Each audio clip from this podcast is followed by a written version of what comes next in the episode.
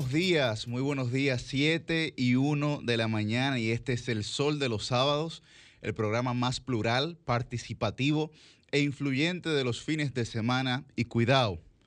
Hoy tenemos temas muy interesantes, invitados de primer nivel, en el hoy 5 de junio, que es el Día Mundial del Medio Ambiente. Recuerden que nos pueden sintonizar por la 92.1 FM en todo el Cibao, la 94.7 FM para el sur y el este y la 88.5 FM para Samaná. Llegamos a ustedes también a través de las plataformas del grupo RCC Media, Sol 106.5, Telefuturo, Canal 23 y Teleuniverso, Canal 29. Además, al finalizar el programa pueden ver los comentarios y entrevistas en la cuenta de YouTube Sol FM o descargar la plataforma, es decir, la aplicación Sol FM. Buenos días, Susi Aquino Gotró. Buenos días, Milicen Uribe, Guarocuya Batista, Liz Mieses, Ernesto Jiménez, Pedro Manuel Casals, Julio Alberto Martínez y Orlando Jorge Villegas. Muy, buenos, días. Yuri. Muy buenos días, mi querida compañera Milicen Uribe, que siempre pues está tempranito con nosotros en la batalla.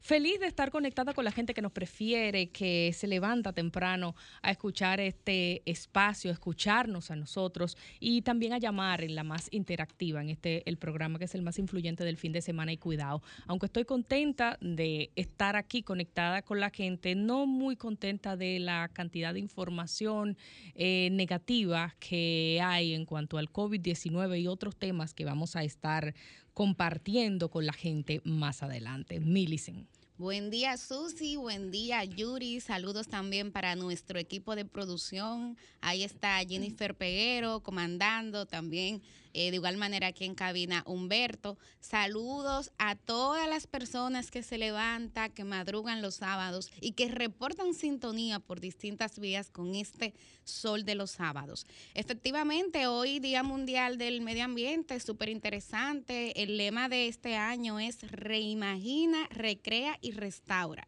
Y está muy dirigido a curar la naturaleza, no explotarla, sino curarla. Muy interesante. Eh, más adelante vamos a estar hablando de los efectos de la pandemia en el medio ambiente. Sin embargo, Yuri, Susi, yo creo que es uno de los temas en los que como país hemos avanzado. Yo siento que hay mayor conciencia hoy de la ciudadanía, de protección de los recursos naturales, y eso es importante. Pero como decía Susi, esta ha sido una semana que ha traído de todo, noticias positivas, como el éxito que hemos reportado estos últimos días en cuanto a vacunación y avances en dosis contra el COVID-19, también un plan de seguridad ciudadana que fue presentado en el día de ayer. Hay temas también que tienen que ver con la corrupción y la impunidad pero como de costumbre vamos a escuchar la introducción a ese cóctel informativo de esta manera tan particular, distinta y amena que solo lo hace nuestra versátil Susi Aquino Gotró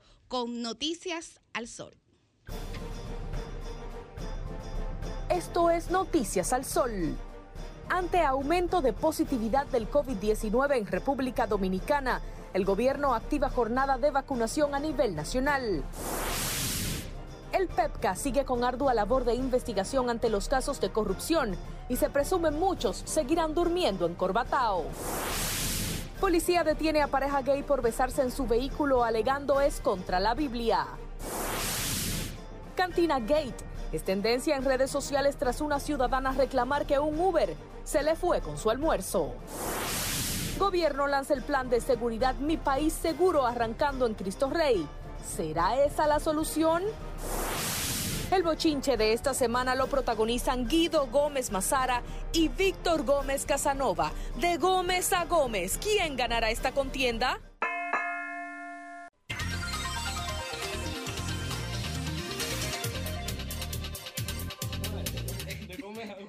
Buen día, Ernesto Jiménez, el maestro. Muchísimas gracias, Yuri. Buenos días, amigos y amigas. Un honor siempre tener la oportunidad de estar en este espacio, algo que le agradecemos ante todo a Dios y poder estar junto a todos ustedes que nos escuchan desde sus vehículos, desde sus hogares, hasta desde sus celulares. Siete de la mañana con seis minutos, se siente como si son las cinco y media de la madrugada de cualquier otro día. Yo no sé, o al menos eso Ay, soy yo- yo. yo- bueno, yo amigo, siento yo que es las cinco de la desde tarde. las 5 de la mañana. santo, como cinco el años después y no me acostumbro. Pero nada, agradecidos de Dios. Qué bonito es estar acá, señor. Entonces hay un match entre los Gómez. Bueno, mira, yo estuve actualizándome con las diferentes intervenciones de cada uno al respecto y la verdad es que hay bastante tela por donde Sí, cortar en cada uno de, de las ponencias. Em, Guido Gómez Mazara alega que sí, que hay diferentes em, pruebas que son válidas. Entonces Gómez Casanova dice que el documento no es legal, no es verídico porque no estaba firmado, no estaba sellado y hay una serie de justificaciones que em, Gómez Casanova dio para cada uno de, los, de los argumentos, pero entonces, eh, pues nada, ahí ya habría que ver de manera detenida y en los tribunales qué es lo que realmente pasará. Se quejaba eh, una de las partes, la parte afectada, de que estaba siendo juzgado mediáticamente Sí. para que luego, cuando llegase el proceso legal, pues ya estuviera manchado ante la opinión pública. Y eh, pues todos conocemos las grandes capacidades de argumentación y la gran capacidad técnica de eh, Gómez Mazara, que defendió y sustentó bastante bien eh, con evidencias que él alega. Nosotros no las hemos visto, por eso no podemos hacer juicio de ninguna de las dos partes, solo vimos las intervenciones eh, y cada uno sustentó bien su posición. Bueno, Bueno. en el día de, de hoy, eh, la, eh, el periódico hoy trae una información de que la Contraloría se refirió a este tema, porque como bien dice Susi, uno de los puntos que estaba en debate es si era una información oficial o no. Eh, la Contraloría dice que este es un informe preliminar, que no es aún el informe oficial. Era una, una información que yo de hecho eh, manejaba y dice que será en los próximos días cuando la Contraloría General de la República va a estar haciendo entrega formal a la institución que ha solicitado esta auditoría. Eso lo dijo Anthony Pérez, que es el vocero de la Contraloría. Lo que sí podemos establecer jurídicamente es que un propio poder no se audita a sí mismo, en sentido de que esa auditoría pueda significar, en términos legales, algo que ate, ¿no? porque el extra poder encargado de realizar ese tipo de auditorías es la Cámara de Cuentas. Nosotros los dijimos aquí cuando de hecho el presidente anunció, no sé si recuerdan, que eh, en televisión nacional que la Contraloría iba a auditar la gestión pasada. Y nosotros hicimos la salvedad de que esa auditoría, de esa auditoría, para que fuera una auditoría completa, debía hacerlo la Cámara de Cuentas, que es el órgano, es el órgano validado por la Constitución y por las leyes para hacer ese tipo de, eh, Bueno, de pero, auditoría. pero recuerda que la otra Cámara de Cuentas no hacía nada y dentro de lo poco que hacía era maquillar auditorías. Yo Bueno, eh, invito, eso, invito- eso, eso de maquillar auditorías Bueno, es especulativo. Lo- no es porque- especulativo Porque, es y lo voy a especulativo. sustentar a eh, continuación. se prendió es, especulativo, es especulativo ese maquillaje, ese supuesto maquillaje de auditoría, También porque es la declaración, es la declaración de un ministerio independiente del PLD. Se equivoca. Te voy a Es la declaración de un ministerio independiente del PLD. Es la Porque declaración. no, no es independiente de nada más que no sea del PLD. Es la declaración para que te informes, no del Ministerio Público Independiente que tenemos hoy día, que efectivamente es independiente, es la declaración del mismo presidente de la Cámara de Cuentas que nombró el PLD. ¿Cuándo? Es la ¿Cuándo? declaración de la secretaria de la Cámara de Mm. Cuentas, Margarita Melenciano, que nombró el PLD. Y léanse los votos disidentes y vean las entrevistas que ha concedido el presidente de la Cámara de Cuentas donde lo dice, que hay auditorías que él no se atrevía a firmar porque estaban totalmente adulteradas. En una versión decían una cosa y en otra otra totalmente distinta. Y- Entonces, y- obviamente, ¿qué y- hace el Poder Ejecutivo? qué- Déjame qué- terminar de pero- explicarte pero- para ¿y que veas la y por- qué lo dice ahora y no lo dijo antes? Bueno, bueno, antes. ¿Por qué lo dice ahora y no lo dice y no lo dijo es- antes? Eso es una excelente pregunta. Antes nadie le Ah. cuestionaba, antes nadie le presionaba. Señores, pero recuerden que cuando aquí el tema de la corrupción comenzó a generar y, eh, atención, Marcha Verde fue a la Cámara de Cuentas y depositó un documento exigiendo que se pronuncie, que haga público muchísimos Pero informes. ¿cuáles de Marcha Verde? pero ¿Los que están nombrados ahora o los que no están nombrados? ¿Cuáles fueron a la Cámara de Cuentas? Todos. Pero ¿cuáles fueron a la Cámara de. Cuentas? ¿Los que están nombrados o los que no están nombrados? A lo que voy, porque uno tiene que dar la información completa y hay que dar el contexto. Y si se decidió que sea la Contraloría que haga las auditorías, es porque la Cámara de Cuentas, a pesar de todo el dinero que el pueblo dominicano invierte en ella, porque recuerden que esa fue la misma Cámara de Cuentas que no quiso hacer auditorías en el caso Odebrecht, alegando falta de recursos, pero se subió los salarios. Entonces, este pueblo no es pendejo, señores. La gente aquí ya no la pueden seguir engañando. Pero se tuvo que recurrir es- a la Contraloría, Yuri, porque la Cámara de Cuentas no funcionaba. Pero es que una decisión política no puede estar por encima de las leyes. Y yo insisto, léanse los votos disidentes de queremos que Margarita encima de las leyes, que la señores. Y recuerden que esa Cámara de Cuentas, que a la que ahora se le está diciendo que era la que tenía la autoridad para hacer la auditoría, es una Cámara de Cuentas que está siendo investigada por el Ministerio Público justamente por este tipo de delitos. Claro, está muy bien que se investigue y que el Ministerio Público saque sus conclusiones. Y si alguien cometió algún delito, Exacto. pues entonces tiene que, tiene que pagar frente a la, frente, Bueno. frente a la justicia. En eso se está. Mira, Ahora, ahora bien, lo que estamos planteando es, lo que estamos planteando es, pero que tú le es estás pidiendo régimen- peras al olmo, Yuri. tú bueno, estás diciendo pero es un régimen legal, pero es que es un régimen legal, Millicent, es un régimen legal.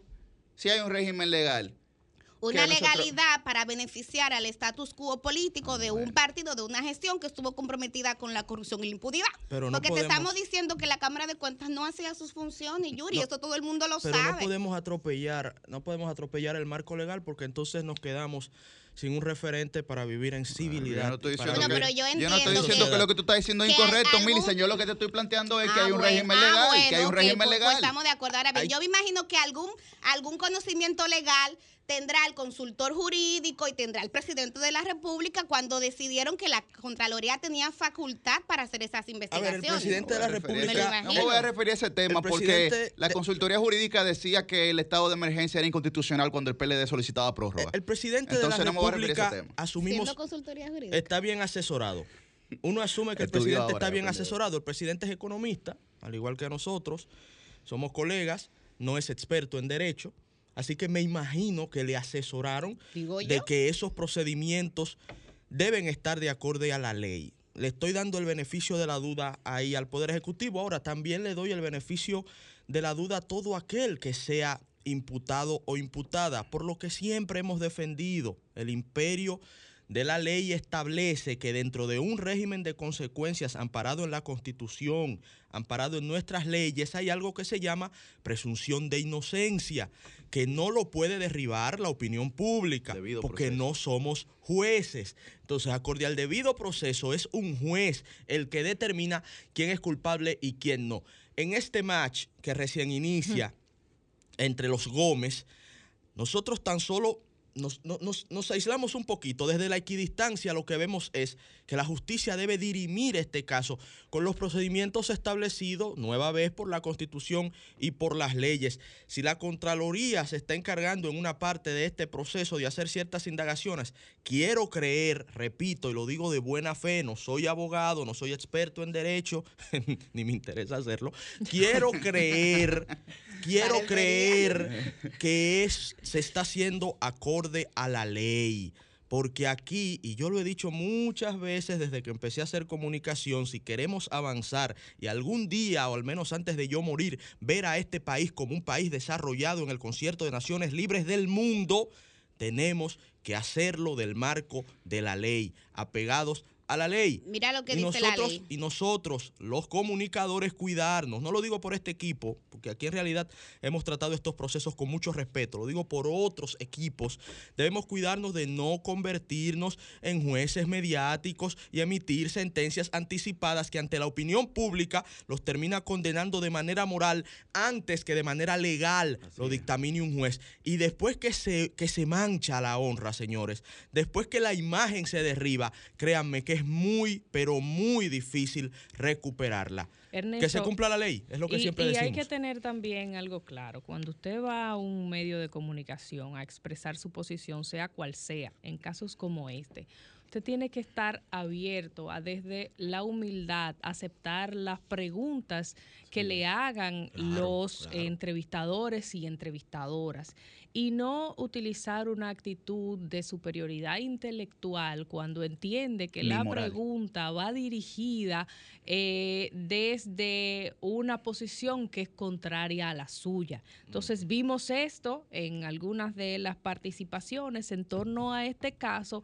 y nos pareció feo y de muy mal gusto por parte de personas a quienes eh, desde cierto punto admiramos y, y tienen hasta alguna cercanía con nuestra familia y de verdad que no fue muy agradable eh, y más con una dama.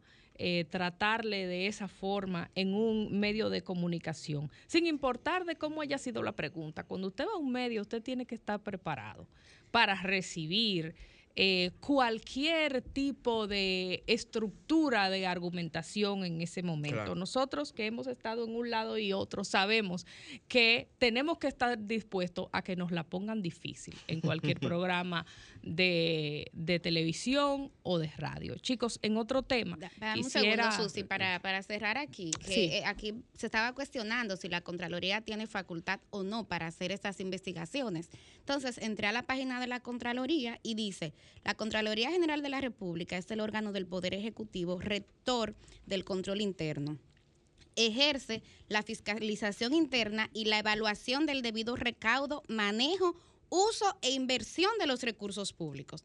O sea, la Contraloría tiene facultad para investigar cómo las distintas instancias del Poder Ejecutivo manejan los fondos públicos. y, y, este informe que haga la Contraloría, por supuesto que puede ser sometido al Ministerio Público. Recordemos que el Ministerio Público puede actuar hasta por el rumor público. Máxime si es un informe de un órgano oficial de control, como su nombre lo indica, que es la Contraloría General de la República.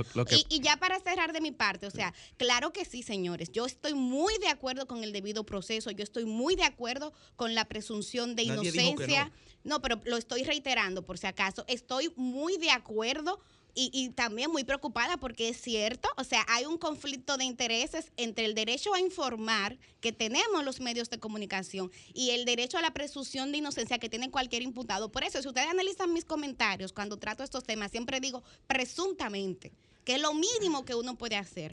Ahora bien, aquí hay que reconocer también, señores, que la institucionalidad dominicana de persecución y prevención de la corrupción estaba podrida.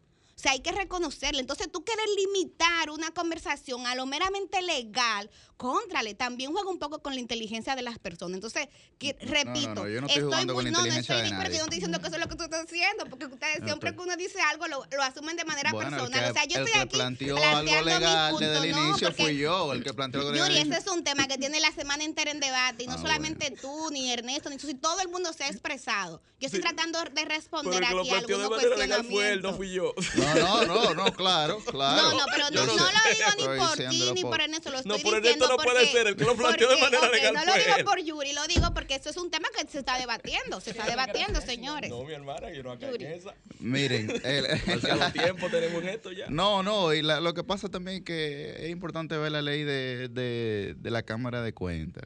Eh, eh, rápidamente su artículo 5 habla sobre el Sistema Nacional de, Control y Auditoría. De aeroportuaria dominicana. ¿eh? Ah, estamos hablando de otra cosa. Recuerda que este debate comenzó con el caso de los Gómez versus ah, Gómez, el más. Sí, porque fue por ese tema, señores. Fue Entonces, en este caso, yo digo que la Contraloría, claro que sí que tiene facultad. Y, yo digo, el, el, presidente y el consultor jurídico, o sea, algo tienen ellos que saber de derecho, digo yo. Miren, vamos a echarle agua a este sancocho. Lo basándome en lo meramente legal. yo no sé. ustedes saben que pues el gobierno se ha abocado a una jornada amplia de vacunación muy necesaria, muy necesaria en el marco de la realidad que nos eh, compete actualmente con el COVID-19, donde vemos también titulares como que la ciudad sanitaria se auxilia de un furgón para conservar los cuerpos fallecidos por la enfermedad. Al ver este, este titular nos llamó mucho la atención cuando vamos al cuerpo de la información, por eso uno no se puede llevar solamente del titular, eh, dice que en la situación que se tiene actualmente, su director, el doctor José Joaquín Puello, explica que la morgue del centro aún no está lista y por esto están usando el furgón. Entonces es importante aclarar eh, estos datos porque cuando uno los ve puede pensar que es que hay tantos eh, muertos por COVID, amén de también las denuncias de que si se está ocultando cantidad de fallecidos y demás, que eso tiene que desmentirlo o eh, confirmarlo el gobierno central, pues se puede pensar lo que no es. Lo que sí es necesario es em, seguir motivando a la gente a que acuda a los centros de vacunación, a que vaya gratis. Decía una dominicana residente en el exterior que sacaron los medios la noticia que aquí somos, sí, que aquí somos dichosos de poder vacunarnos cuando queramos.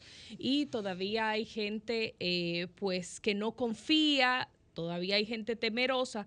No entiendo la razón de no confiar si eh, se supone que todas las vacunas, y lo han dicho los expertos en este mismo espacio, tienen las condiciones de salud requeridas, necesarias, técnicas para usted poder colocársela. Se da una información el día de hoy de que todo el que se haya vacunado con Sinovac, que es la que mayoritariamente se había estado poniendo aquí en República Dominicana, pueden entrar a España. Las naciones europeas tienen unos eh, estándares estrictos de quiénes eh, o de cuáles son las vacunas aprobadas para que una persona pueda entrar o no.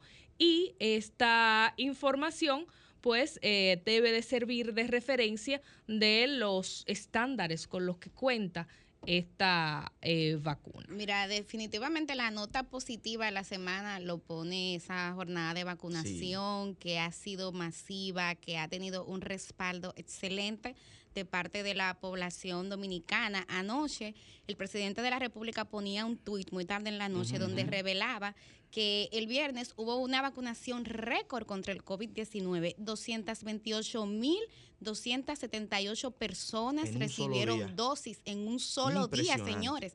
El récord anterior lo habíamos obtenido el miércoles cuando alcanzamos casi 169 mil. Fíjense que estamos hablando aquí de más de 200 mil personas, 228 mil personas. esa es una noticia muy positiva. Y yo creo, eh, Ernesto, Yuri y Susi, que demuestra que hacía falta todavía hacer más en cuanto a la vacunación. Aquí había un discurso de criminalizar, había un discurso autoritarista. De que hay que hacerlo de, que no, que vamos a la vacunación obligatoria. Y recuerden que el sábado pasado lo decíamos aquí, o sea, yo soy de las que entiendo que antes de tú obligar a una persona a una vacuna, tú tienes que permitirle y ponérsela fácil en todo el sentido de la palabra. Tienes que convencerlo, tienes que informarlo, tienes que persuadirlo. Fíjense, como hablamos aquí todos y todas el sábado pasado, de que había que hacer una campaña de comunicación, de que había que acercar la vacuna más a las comunidades, de que había que incorporar hasta a los urbanos, a los artistas, el arte y el espectáculo a esta lucha contra el COVID-19. Y todas estas medidas fueron acogidas y se fueron aplicando durante la semana y aquí los resultados positivos. Yo creo que la, la gran lección, la gran enseñanza radica por aquí. O sea, antes de usted querer criminalizar, de usted querer juzgar a la población, o sea, vamos a educarla, vamos a informarla.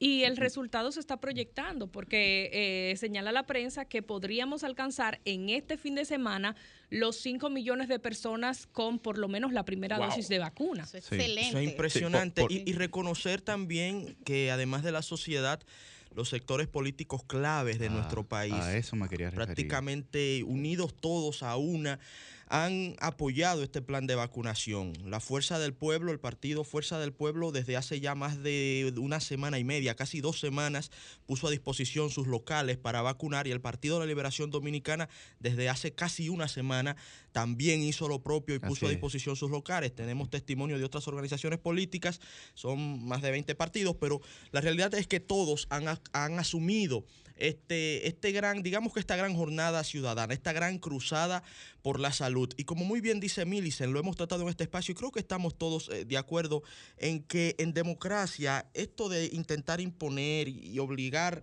eh, temas como este, que están muy vinculados a la dignidad humana, al respeto a la privacidad, al respeto al uso, al uso de tu cuerpo, al respeto de tu propia integridad, son asuntos muy delicados. Antes de imponer, como dice Millicent, es mejor intentar convencer, eh, más que la imposición, usar la razón. Y creo que el gobierno eso también lo entendió. En principio era mucho vacúnate, vacúnate, vacúnate. Sí, pero vacúnate para qué?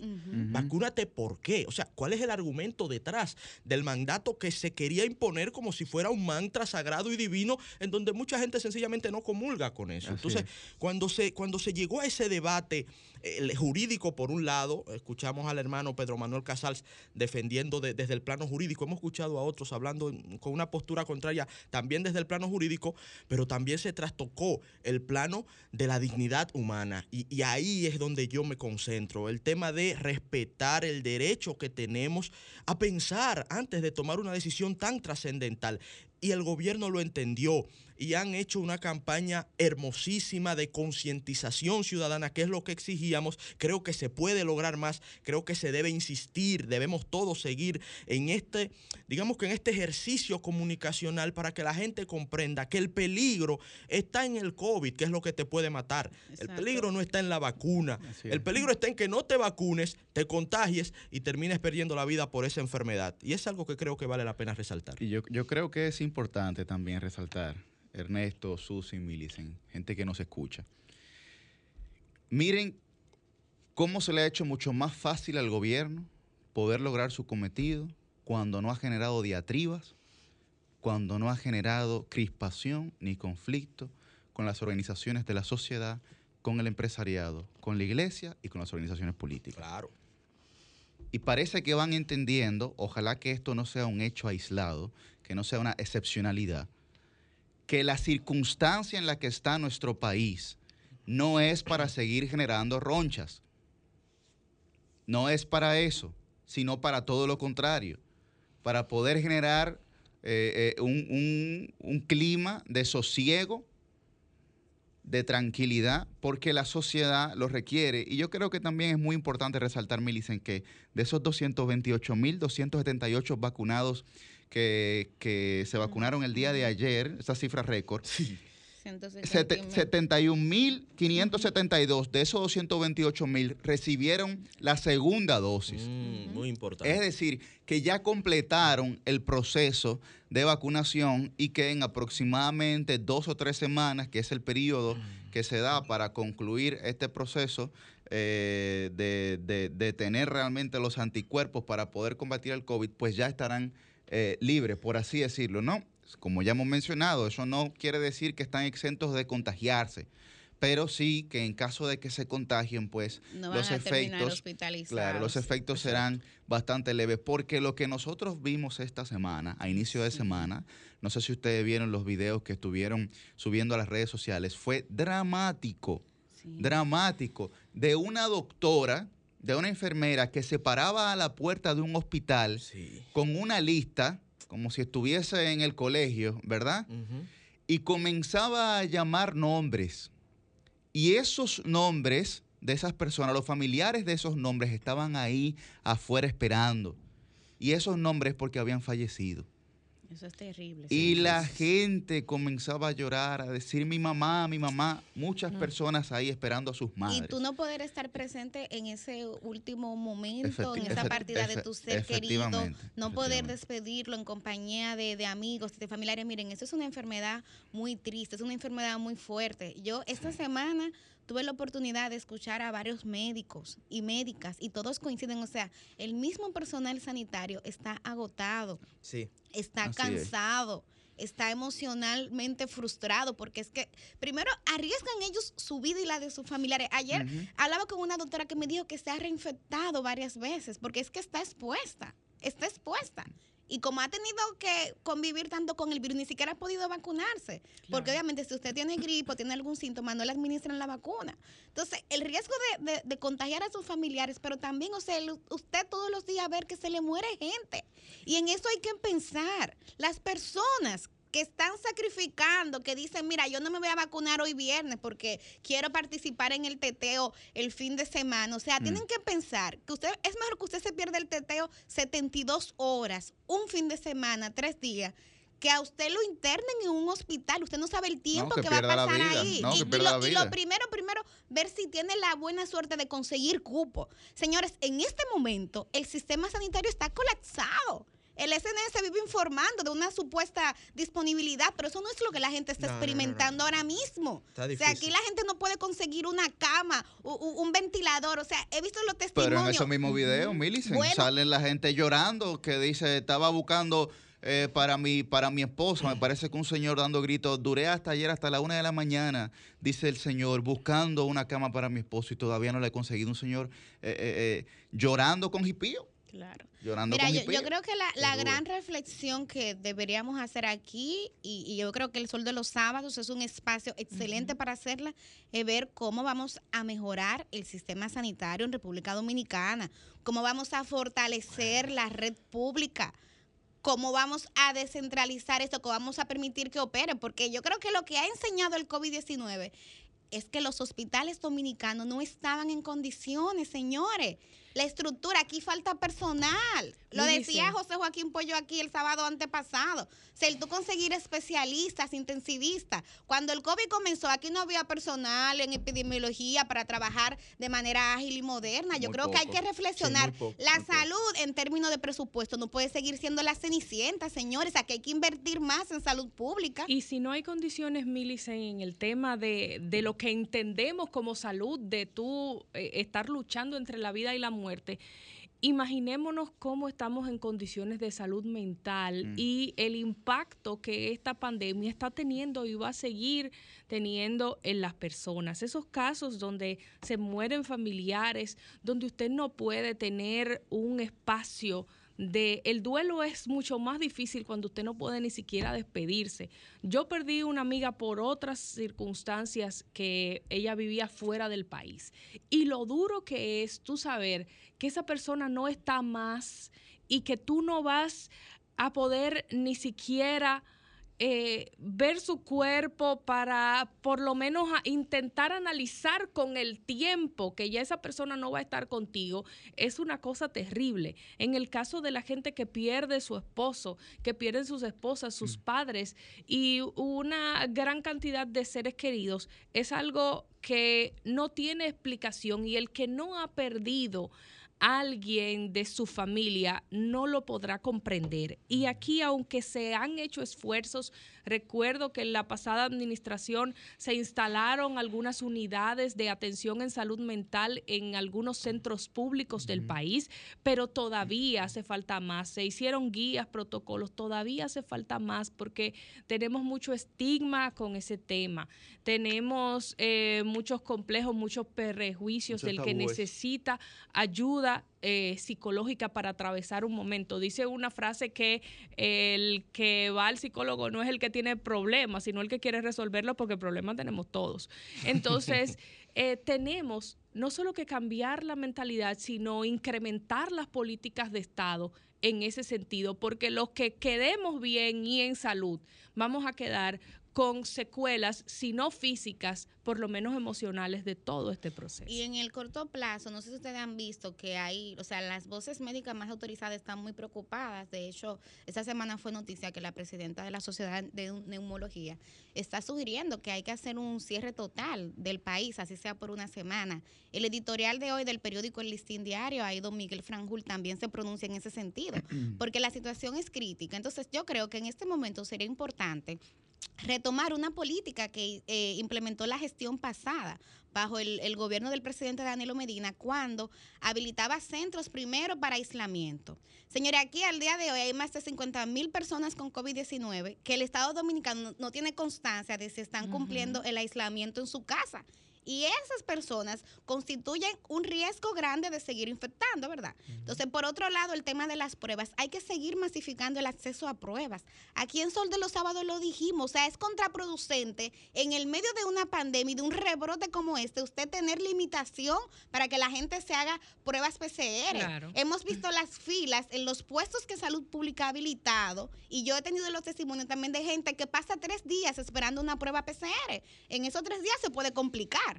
Y por otro lado, también seguir habilitando, y lo decíamos eh, la semana pasada, cuando hablábamos inclusive de las carpas, que en un momento hmm. Abinader en campaña propuso carpas. Entonces vamos ahora a hacer carpas de manera masiva, porque parte de lo que también han dicho los médicos, oigan esto, es que hay gente que está desesperada buscando atención médica. Claro. Porque no puede respirar, pero que tal vez con una nebulización y con la administración de algunos medicamentos, esa persona se estabiliza y, que no hace gravedad. otra cosa. Por ejemplo, yo sufro de rinitis alérgica. Siempre eh, en mi familia tenemos ciertas condiciones respiratorias. Pero en esta situación actual, uno, cualquier cosa que se siente, le, le da, mira, pero una paranoia fuerte. Entonces, es un tema donde quienes tienen recursos económicos, para eh, costear esto en un sitio donde te cobren lo que sea por una prueba, son los que van a tener acceso a no verse en esa situación de incertidumbre. Hay lugares que tú vas hasta en tu vehículo y te refieren, yo ya no se sabe cuántas pruebas de antígenos me he realizado, porque uno cuando se siente cualquier cosa anda preocupado y dice, bueno, yo eh, voy a ver a mi familia o voy a estar cerca de personas, no puedo arriesgar a nadie en alguna situación ni arriesgarse uno. Y evidentemente cuando uno ve un resultado negativo tiene cierta tranquilidad, pero ¿y el que no puede? El que no puede ir a pagar casi dos mil pesos por una prueba. Es la mayoría. Que es la mayoría. Y aquí otra vez se está invirtiendo el fardo de la prueba, por ahí molestar un poquito con el término jurídico, porque resulta que ah, de nuevo los más necesitados están siendo las más grandes víctimas. Ustedes recuerdan que esta, este virus llega a República Dominicana y empezó afectando a gente de recursos, digamos que medios y altos, ¿no? Sí, sí, recordamos la COVID boda. Recuerdan la COVID boda porque son los que tienen posibilidad de viajar y básicamente el virus, como el resto del mundo, lo terminamos importando.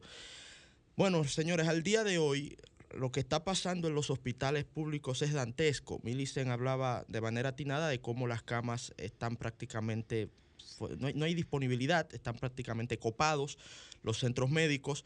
Estamos hablando también de la importancia de que llamemos al, número este, mire, siempre se me olvida, el del gobierno. Asterisco 462. 462, es, no, claro, es importante dar la información para que usted, si tiene algún problema en su casa, pueda confirmar dónde le pueden recibir a su paciente. Y digo el tema de los más humildes y los más necesitados, que es lo que siempre pasa en Quisqueya, la soga se corta por lo más delgado, porque al día de hoy el costo de internar, señores, a un paciente con COVID en centros médicos eh, privados está superando los cientos de miles de pesos dominicanos. Entonces, los que no pueden pagar los antígenos, los que no pueden llegar a un centro eh, de calidad, vamos a decirlo así, Muchos se quedan en sus casas y corren el riesgo entonces de que la enfermedad se le agrave en sus hogares y luego no pueden llegar a ningún centro de salud por falta de atención médica en los hospitales. El gobierno dominicano debe ponerle atención y atención rápido a eso.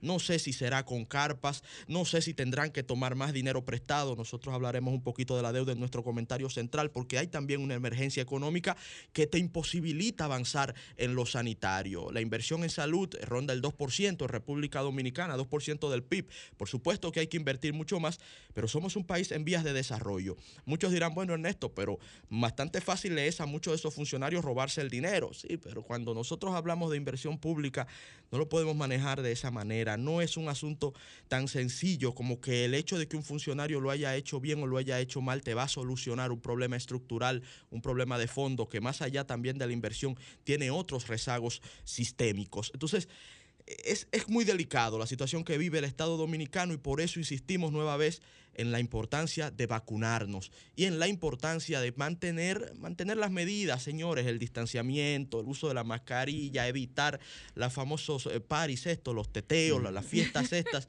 No, no, y, y, seguir cuidándonos como cuando estábamos cuidándonos hace unos 5, 6, 7, 8 meses que se le tenía miedo a la enfermedad. Yo no creo en el miedo. El miedo eh, produce muchos males a lo largo de la historia de la humanidad, pero sí entender la peligrosidad del virus y mantener las medidas necesarias para cuidarnos. Vamos a vacunarnos, insisto, el peligro está en no vacunarse.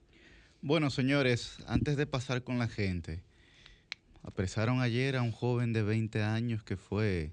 Ay, Dios mío, ¿de qué lo de Laila? El encargado de, del sabotaje en el Aeropuerto Internacional de las Mm. Américas, Un José José. buzo y un buzo. Que ya no es sabotaje, disque, ¿no? Eh. es eh, raterismo. Sí, fue un raterismo de un buzo que cortó unos cables, no. parece que... Bueno. ¿Y- No. ¿Y cómo ese buzo pudo, Ese pudo- cuento, pudo tener eh, acceso no. a una zona de máxima Oigan seguridad? Bien, ese cuento es más largo o es más corto, pero, Pero así no no es el cuento, vámonos con la... Comunícate 809-540-1065. 1-809-200-1065 desde el interior sin cargos. 1-833-610-1065 desde los Estados Unidos. Sol 106.5, la más interactiva.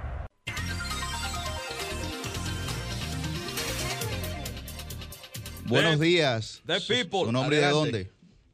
Buenos días, A la que le gustan Ernesto. Este. Sí. Manhattan. Adelante. Ay, Mi gente en New York. Eh, no, vengo suave hoy. No, eh, Ok. que siga la gente que se siga vacunando ahí, porque lo único que para la pandemia es inmunizarse. Eh, además, además de eso, señores, eh, recuerden que al principio de la pandemia, en República Dominicana se sabía que desde enero, desde diciembre o enero del 2019 se sabía que la pandemia iba a llegar. Y como decía Misis en la precariedad de los hospitales, eh, todo ese dinero que se cogió prestado, en vez de ir previendo y ir acomodando los lugares que se, se podía prever lo que iba a pasar en base a lo que sucedía en otros lugares, eh, se dejaron las compras y todo eso para último momento. Y ustedes recuerdan que hubo como seis escándalos de licitaciones que entre Nuria y Alicia le hicieron devolver. Entonces, eh, creo que es el momento de que el gobierno se siente pausadamente a y buscar los expertos, no inventar inventando ellos ahí lo que quieren hacer, vender y, y- y hacer compras para, para ganarse su moña y, y, y ver de qué forma eh, el, el sistema hospitalario se pone eh, de una forma más adecuada para que eh, combatir esta y, lo, y, la, eh, y los futuros inconvenientes que se presenten. Buenos días. Muchas gracias. Muchísimas gracias. Buenos días, ¿su nombre de dónde? Les digo Buenos días a este buenas. prestigioso equipo. Le saluda Merán de aquí de los Guaycanos. Adelante, Adelante, Merán. Mira, he visto la masiva vacunación que ha desplegado en toda la capital y el Gran Santo Domingo, eh, el presidente de la República, por orden de él, y varias instituciones están haciendo también esas coordinaciones, porque el gobierno está preocupado por los casos de COVID y creo que es una, una forma muy positiva de él eh, resolver el problema de, la- de salud. Pero también aquí en Santo Domingo Norte, el alcalde Carlos Guzmán eh, habilitó varios centros de, de vacunación coordinados con el Ministerio de Salud para vacunar a los municipios de aquí y motivarlos a que vengan a vacunarse. Muy bien. Yo exhorto a los dominicanos que, que aprovechen que hay muchos centros de vacunación que se han habilitado para que se vacunen. Pasen muy buenos días. Muchas, Muchas gracias. gracias, Merán. Buenos días, ¿su nombre y de dónde? Buenos días, ¿su nombre y de dónde? de Orlando, Julio Martínez, Adelante, Orlando. eh, para decirle que si el aeropuerto, un cual- un cualquiera, un buzo, hace un atentado, usted se imagina unos terroristas haciendo un atentado sabiendo que allá no hay seguridad. No, se llevan de ¿Cómo para el aeropuerto. podemos? Entonces, si no hay eh, seguridad, cualquiera que no tenga capacidad, que no, no es un, un especialista en terrorismo, se puede entrar a uno que, que sea que tenga esa área, eh, que sabe esa área eh, de terrorismo. ¿Qué te digo? Ya hermano? nosotros no podemos, no podemos confiar en, eh, en, en otro aeropuerto, ya para uno viajar hay que pensarlo. No, y la imagen que envía eso, hermano, al Ahí- mundo. ahí y está su llamado. En un país turístico como el nuestro. Así ¿Te es. Sí, Buenos días, ¿su nombre y de dónde? Oye, Y existe el COVID. Bueno, Claro que sí, aquí en República Dominicana Oh, han matado casi cuatro mil Ha matado mucho. Oh, pero López Remita en campaña decían que no, que eso era Danilo inventándoselo. Le sigo escuchando. Gracias, Caímos, caímos, Esa sí está siempre. buena, hermano. Buenos días, ¿su nombre de dónde? día, mis queridos compañeros de comunicación. Ese es Zeneida. Peneya Guzmán, Sí. tanto- Cuente todo, Zeneida. Zeneida. Sí, ¿cómo están jóvenes de la comunicación? Muy activos siempre. Les felicito por este programa. Ánimo, Eh, ánimo, Gracias. ánimo. en mis Gracias. temas eh, de hoy, eh, vemos que la vacunación, el día de fiesta, día jueves corpus, eh, fue un día muy bueno. Eh, todo el mundo salió a vacunarse, pero también ayer viernes. Y debemos de decirle al país que se vacunen, porque claro que sí, que existe el COVID Claro y que hay muchas personas que han fallecido del COVID. Señores, vamos a doler a que nos duela el mal del otro y decirle también, y mis queridos comunicadores, que a mí se me secó la garganta en la otra gestión de la sindicatura de aquí de Santo Domingo Norte pidiendo un semáforo eh, frente al memorial, pero claro que se podía, claro que se podía. Mira cómo Carlos Guzmán gestionó ya tantos semáforos aquí en Santo Domingo Norte y felicitar a ese ministro de Obras Públicas que también está trabajando al favor de ¿Cómo es que toda él la se llama, Zeneida? ¿Cómo? El, el ministro de Obras Públicas, que no me sé su nombre. Tengo que aprendérmelo. Del Eh, INE. tiene que Ascensión tampoco yo lo sé, tampoco Gracias. yo me lo sé porque yo no, no lo conozco. Gracias, sí- Zeneida, sí gracias. Yo tampoco, él Gracias. está haciendo. Gracias, Zeneida.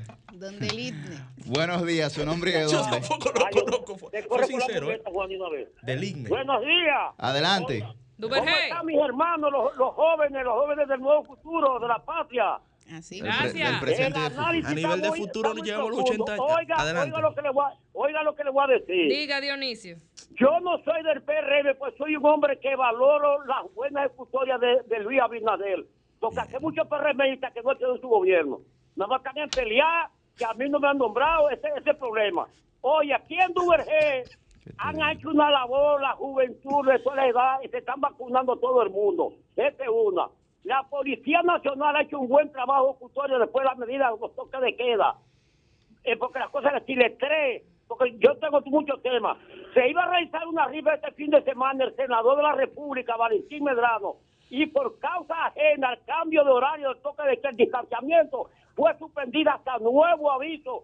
Cari como el programa lo lleva en todos los años, en la Provincia de Independencia, pero también lo ha hecho en su municipio que lo viene a hacer, el municipio de UG. Que pase buen fin de semana, hacia adelante y que Dios lo bendiga.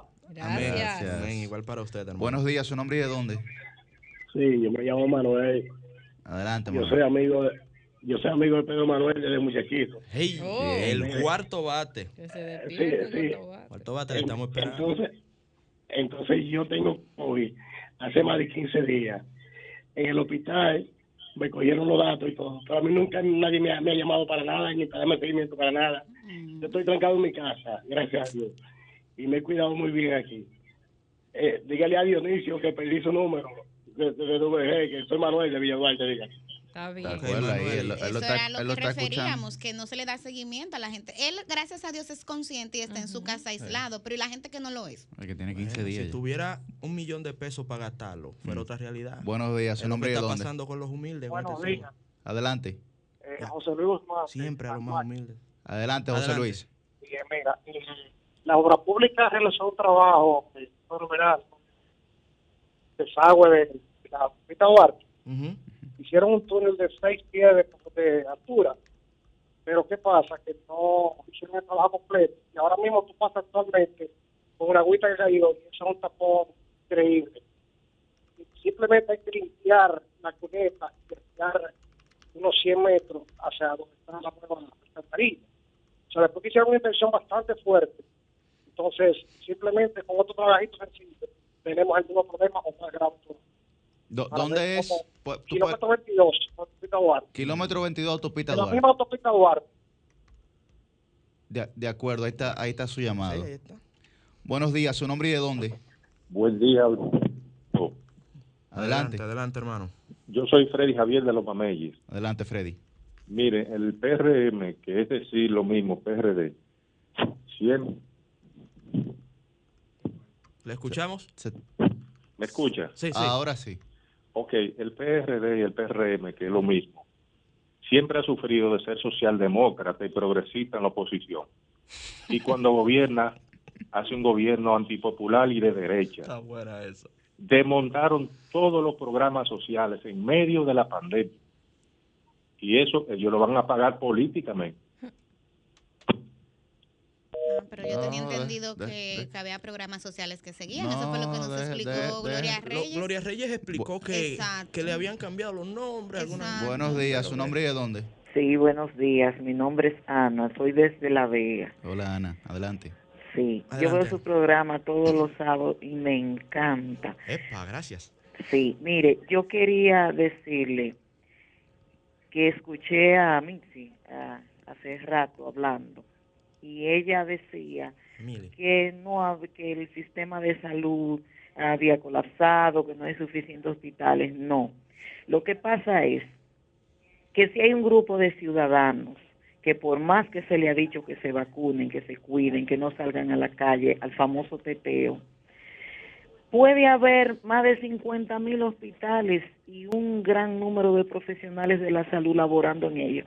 Pero si la gente no quiere cuidarse, no quiere nada. Mire, esos jóvenes que estaban ahí y de parece que de eh, una escala social alta, ellos estaban en una fiesta ahí, no sé, de un famoso cementerio, no sé.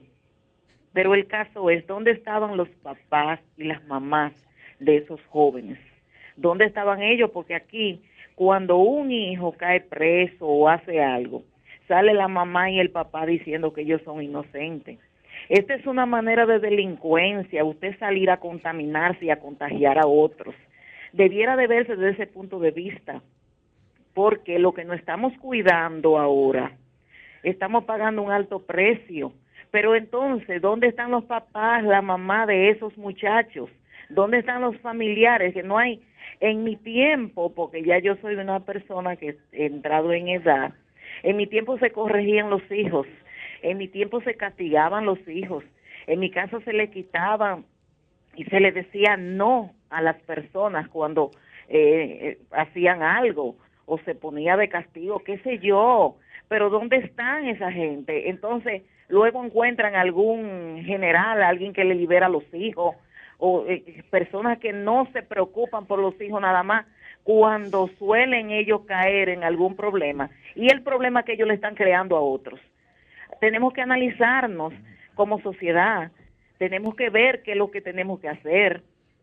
Bueno, ahí- muchas ahí- gracias. Ahí está su llamada. Doña, soy Millicent. Le voy a, a responder dos cosas. Eh, número uno, el colapso del sistema sanitario no lo digo yo. Yo soy periodista y siempre trato de hablar en base a datos. Yo doy seguimiento al informe diario que hace el SNS y en el informe actualizado al día de ayer señalaba que en el Francisco Moscoso Puello no hay camas, que en el Feliz María Goico no hay camas y no hay UCI, que en el Marcelino Vélez Santana no hay cama y no hay UCI, y que en el Rodolfo de la Cruz Lora no hay cama y no hay UCI. O sea, no es Millicent que está diciendo que el sistema colapsó, es el mismo SNS a través de datos puntuales, que me permite, en base a los datos, hacer esta aclaración. Ahora bien, estoy de acuerdo con usted en que es verdad que ha habido gente que no se ha querido vacunar, y lo decíamos, el 87% de las personas que ha sido hospitalizado no se ha vacunado. Pero son dos cosas distintas. Por un lado, hay que seguir incentivando la vacunación, pero por otro lado, hay que fortalecer un sistema de salud público que yo insisto, o sea, ha colapsado. Sí, sí, eh, si me permite decirle, yo entiendo esto perfectamente, pero el caso es que todos tenemos que contribuir, ¿verdad que sí? Porque si Así hay un grupo de personas que no quiere cooperar, por más asistencia que haya, no va a ser suficiente. Pase muy buen día. Gra- gra- Gracias, gracias. doña. Son- Un son- abrazo, son- un son- abrazo. Son válidos los, los dos Sí, sí, puntos. sí. Las dos Bueno, tienen razón. Buenos días, ¿su nombre y de dónde? Buenos días. Adelante. El sol de los sábados, ¿verdad que sí? Sí. El sol. Debe, No debe sé, dar una sol- sol es una información monja. que puso Dios. Déjame darle una información, a desmentir una información que puso Dionisio Ferrera. Sí, adelante. Fíjate, Dionisio bueno que diga la verdad. La prensa, la noticia para darle buena información a los ciudadanos. ¿Qué Dionisio? Eso que dice de la policía es mentira. El fin de semana pasado, que era día, día de la madre, en Vengan a ver, en un sitio que le llaman Los Palitos, y acostaron a las dos y pico de la mañana. Había más de mil personas en ese teteo. ¿Me comprende? Y para más información, quiero informarles, mi nombre es Rodolfo Pérez. Para más información, quiero informarles que aquí en Doré la policía no está absolutamente de nada, porque en una calle antes de la policía hay un punto de droga, que la droga se vende como si fuera un producto en los supermercados baratos. ¿Dónde, dónde es eso? UBG, lo llamó Dionisio Ferrera. Pero ¿dónde, ¿dónde es que usted dice que está ese punto? Cerca de la policía. Cerca Una de la esquina. policía. Pero eso es Cristo Rey, fue que le.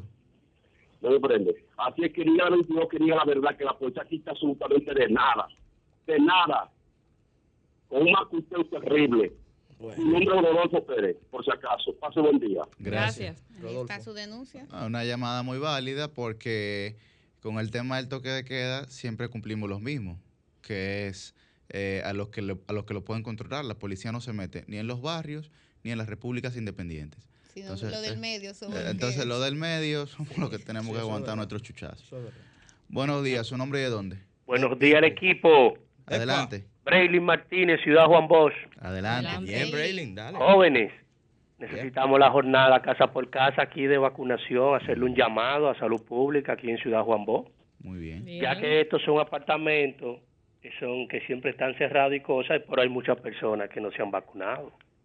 Mira qué interesante. y otra cosa, al gobierno y salud pública. Aquí hay que tener vacuna para vacunar a los haitianos indocumentados, porque si no la pandemia no se va a ir.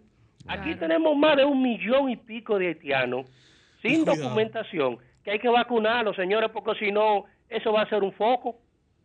Ya, sí, ya, Y- ya, Estoy ya, de acuerdo, ya, no con ese enfoque, ya lo es, pero sí creo que es importante también ¿Qué ya. parte del Pero- enfoque? pero Todos un los enfoque, extranjeros un un millón y pico de haitianos. O sea, aquí se hizo una no, no, encuesta no, y es ese verdad. no fue el Hay número que que, determinar dio. La exactamente encuesta si son dos o tres millones, pero estoy de acuerdo Bueno, con pero él. todo, el, todo el extranjero Hay que que viva en República Claro, Dominicana, eh, ya sea regular o no, hay que buscar la manera de vacunarlo. Incluso si usted está en proceso de regularización, no puede Y- todavía ¿Sabes lo que me ha acceder a la pasado? vacuna. y- y mira, mira lo que me pasó cuando yo fui a vacunarme.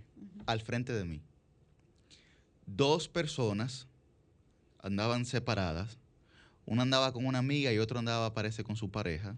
¿no? Andaba con un hombre y una mujer y otra con una amiga. Ellas eran dos extranjeras eh, venezolanas. Ok.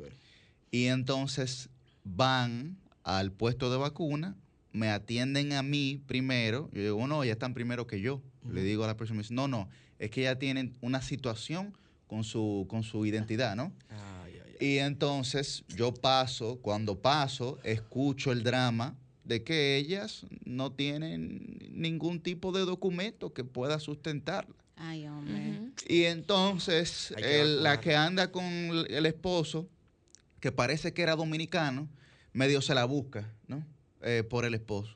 Pero la que andaba con la amiga, la amiga dice, no, si ella no se vacuna, yo no me voy a vacunar, tratando de Ay, eh, generar que se ponga la, la otra Claro. persona que no tiene documentos la vacuna. Entonces yo creo que ahí Sí, hay, que, hay que hacer hay que hacer un trabajo eh, de, de- de permitir de permitir de que esas personas que van en buena voluntad que se van a quedar viviendo en el país Exacto. que se van a quedar viviendo en el país porque Ese es el nadie punto. los va a sacar de aquí porque eh, sabemos que las autoridades migratorias de nuestro país eh, ha sido no lo decimos por el caso actual lo decimos lo decimos lo decimos porque estructuralmente así ha sido a través de los años oye si van a vacunarse si Si van a vacunarse fueron, si están sí. ahí si hicieron su fila si quieren si quieren aportar porque eso es un aporte al final de cuentas exactamente. Y Es el un aporte COVID no anda viendo si usted tiene cédula o no. no Ni si usted es venezolano, no, haitiano, dominicano. o sea, hay que vacunar a que todo el que esté en territorio dominicano. Mira lo que a mí me ha y pasado ellos que también. estaban en disposición de hacerlo Y, y para el, el oyente que llamó y pidió la vacunación en la ciudad de Juan Bosch, que estoy de acuerdo. Sí. O sea, vamos también cada ciudadano y cada ciudadana a convertirnos en brigadas móviles de vacunación. Vamos a motivar. Claro. Yo a todo mi círculo comencé. Yo llevé mucha gente a vacunarse. Le conté a veces usando cuáles argumentos. Pero vaya.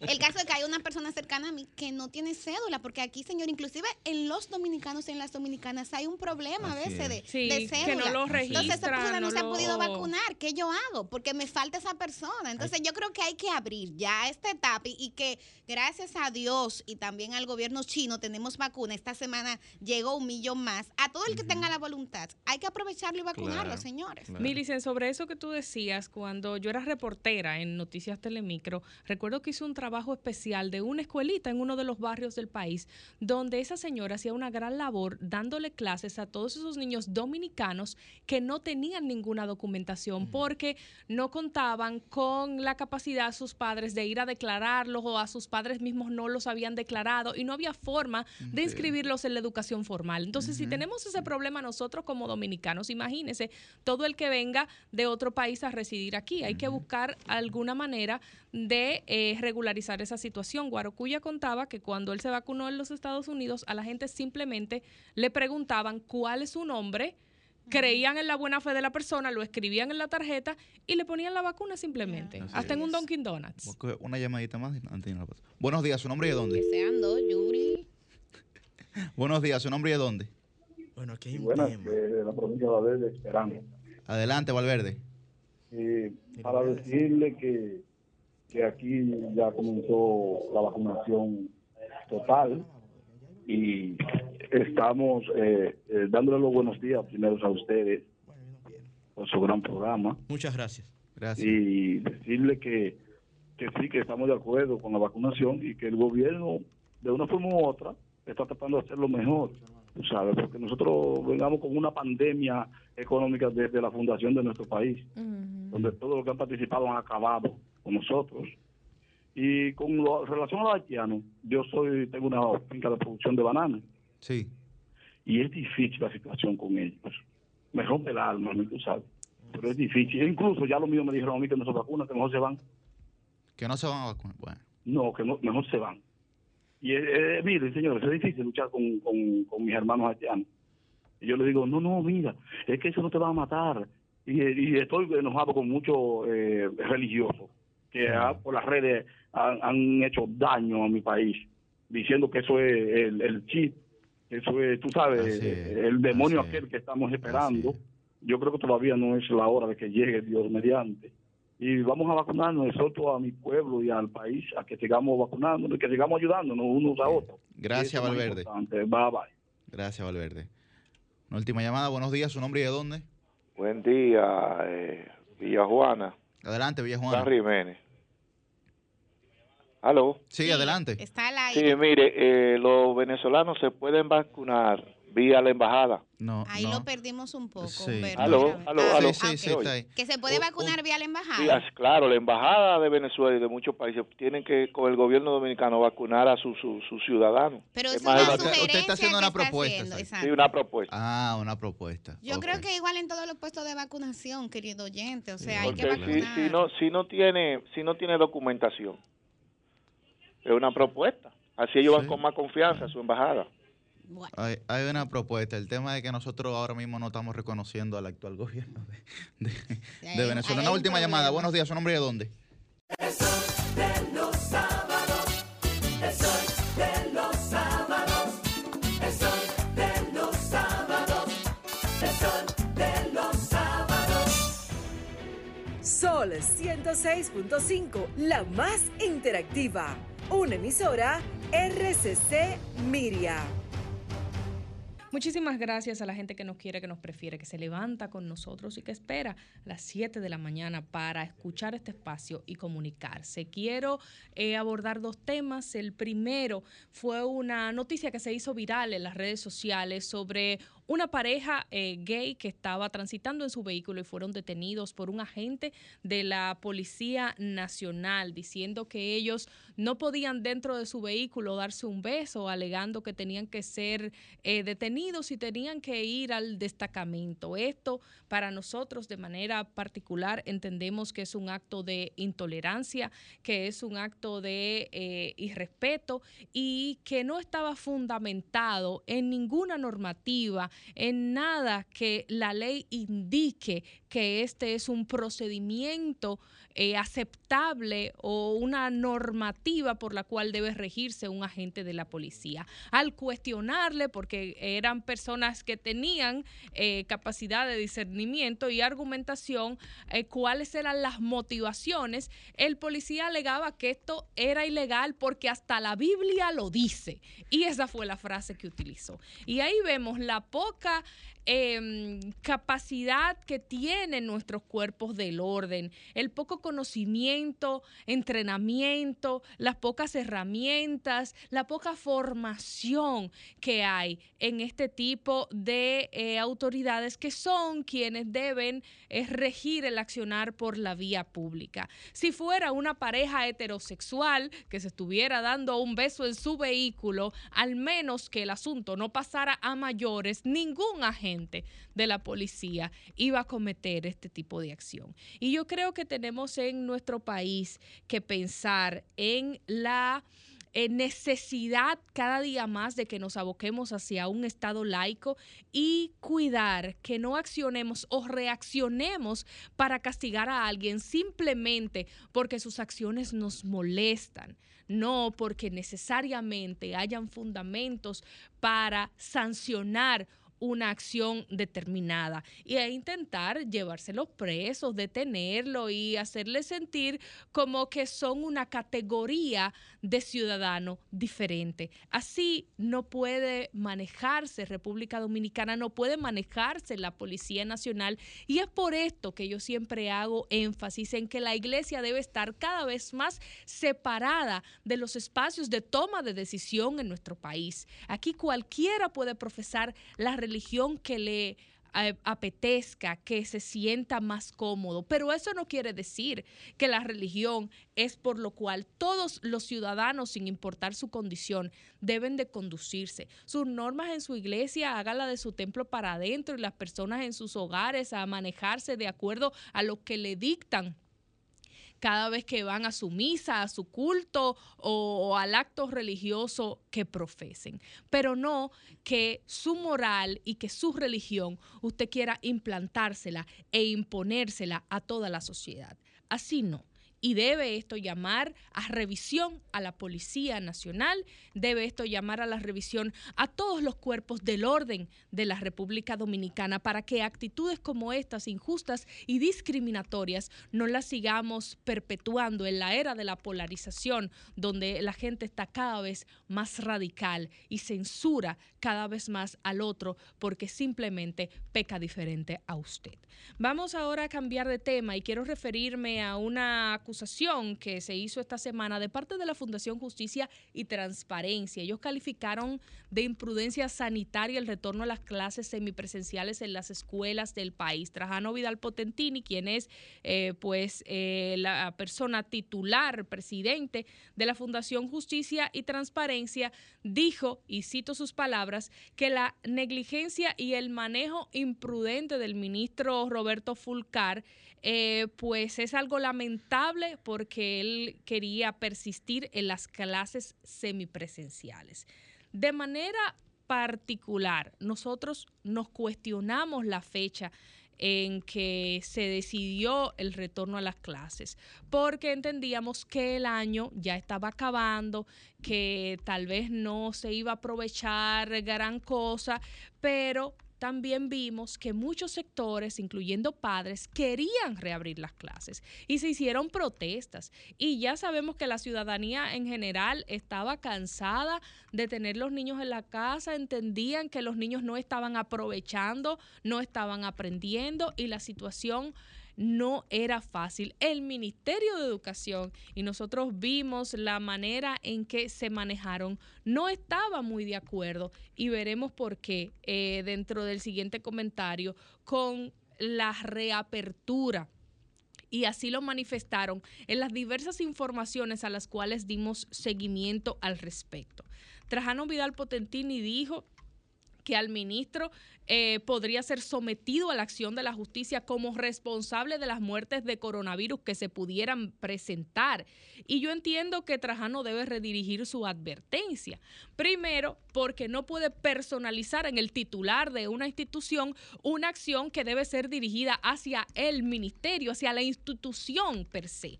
O sea, tratar de usted colocar un asunto eh, de una decisión gubernamental en el incumbente de turno no es la eh, manera más sana de presentar los argumentos que él entiende sobre este caso. Y para dirigirlo, tiene que hacerlo entonces al gabinete de salud y a, las autoridades que dirigen el gabinete de salud, que en este caso sería la vicepresidencia de la República. Porque como vimos en las diferentes notas de prensa donde se entendía que, aunque no lo decía tan a la clara, el mismo ministro decía que para abrir las clases él lo que estaba era acatando lo que decía el gabinete de salud eh, nunca dijo textualmente no estoy de acuerdo, pero se entendió claramente en sus declaraciones. Ellos dijeron, bueno, si hay que abrir, como dice el Gabinete de Salud y como dice la vice- vicepresidenta de la República o la vicepresidencia de la República, vamos a estar abriendo las clases presenciales, pero pedimos, por favor, que haya vacunación masiva, pero pedimos ciertas condiciones, pero también les decimos a los padres que este retorno semipresencial va a ser gradual y no es obligatorio. Es decir, los padres que no quieran llevar a sus hijos a la escuela, nadie los puede obligar. Entonces tiene que redirigir a, eh, esta acusación a la entidad que es la que está tomando las decisiones, que tampoco entendemos que deba ser, que deba ser que un ministerio que es el que va a cargar con la responsabilidad, porque si ya se está hablando de advertencia de demanda y ya se está hablando de consecuencias y se sabe que cuando hay un sistema de educación es el Ministerio de Educación que tiene que responder por todo lo que pase allí, bueno o malo, no puede tampoco tener voz y voto, eh, no tener voz y voto en una decisión como esa. Entonces es eh, algo en lo cual nosotros debemos de estar muy claro y hay que pedirle al Ministerio de Educación un rol un poco más activo en cuanto a este tipo de toma de decisiones y que haya un diálogo de una manera más horizontal. Esa exhortación que se hizo está un poco desubicada porque también dijeron eh, que no debía el ministerio dejarse presionar por los sectores empresariales, pero repito, si el ministerio lo que esté acatando lo que dice la presi- vicepresidencia de la República, ¿qué presión de sector empresarial podemos estar hablando? Hay un, esta- un, un, un estamento más allá, hay una estructura supra por encima que está dirigiendo los destinos de las clases semipresenciales en República Dominicana. Entonces, bueno, vamos a esperar que sigan las jornadas de vacunación y que quienes quieran mandar sus hijos a la escuela puedan hacerlo en el marco de lo que la situación del COVID-19 lo permita, pero a la Fundación Justicia y Transparencia que se documente más con los diferentes eh, medios de comunicación que habemos reportando todas las informaciones que emanan de las diferentes instituciones estatales y que sepa dirigir sus reclamos a quienes realmente están tomando las decisiones que ellos están condenando.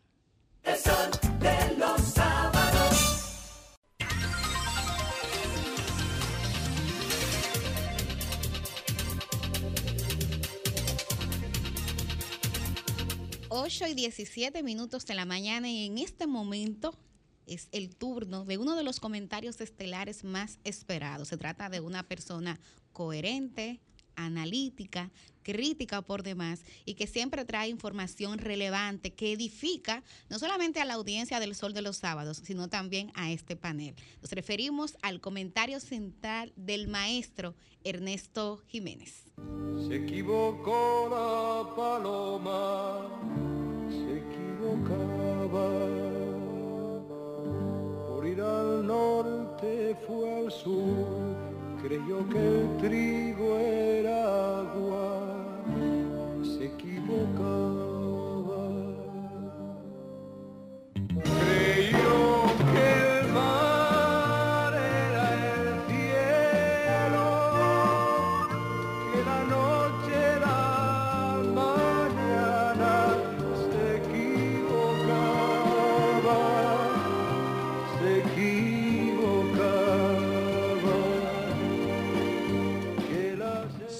Equivocó la paloma.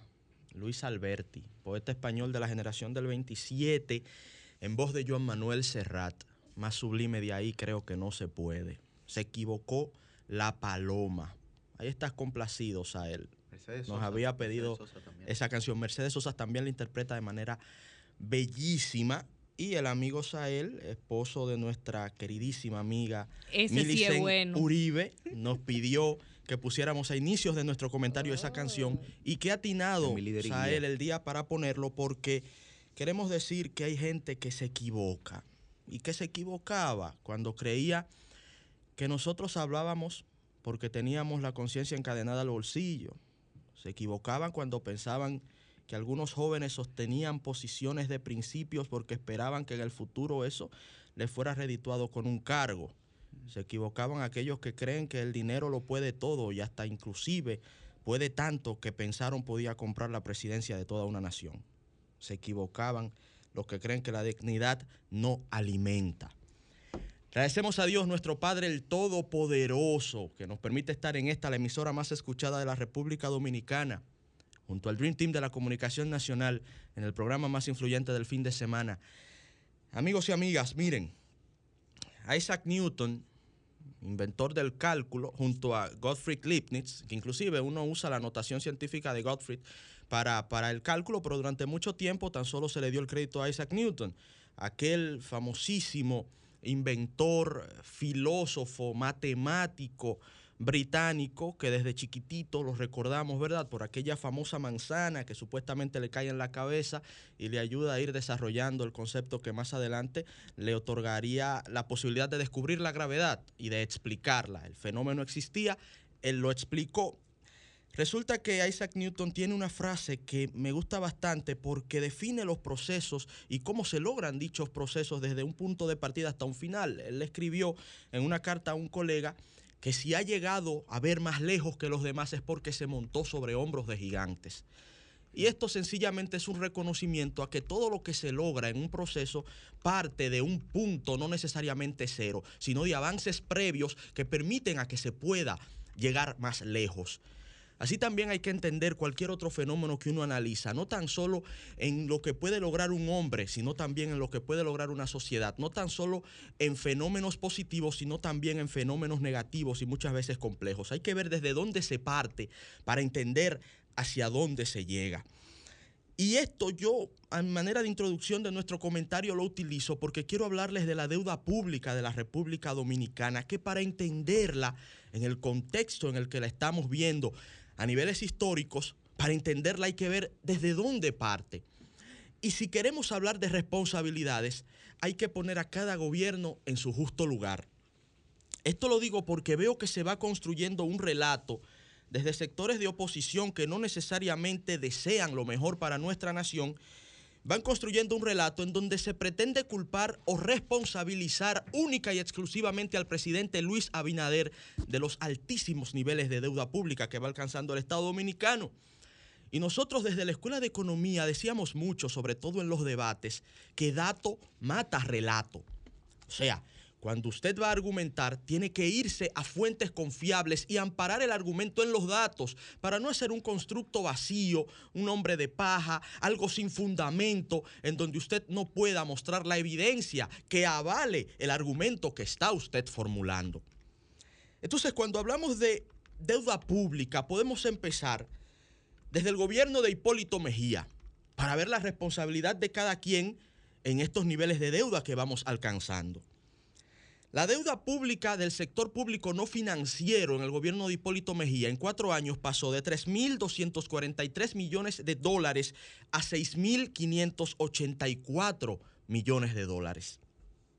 El doctor Leonel Fernández en el año 2004 recibe la deuda pública en esos 6.584 millones de dólares. Me refiero a la deuda pública del sector público no financiero y la dejó en 19.463 millones de dólares. Un aumento de 14 mil millones de dólares de deuda pública en ocho años de gobierno.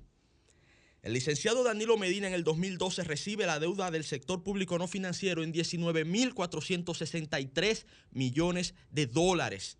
Y luego de ocho años de gobierno, la dejó en 38.574 millones de dólares, lo que representaba a la fecha un 47% del Producto Bruto Interno.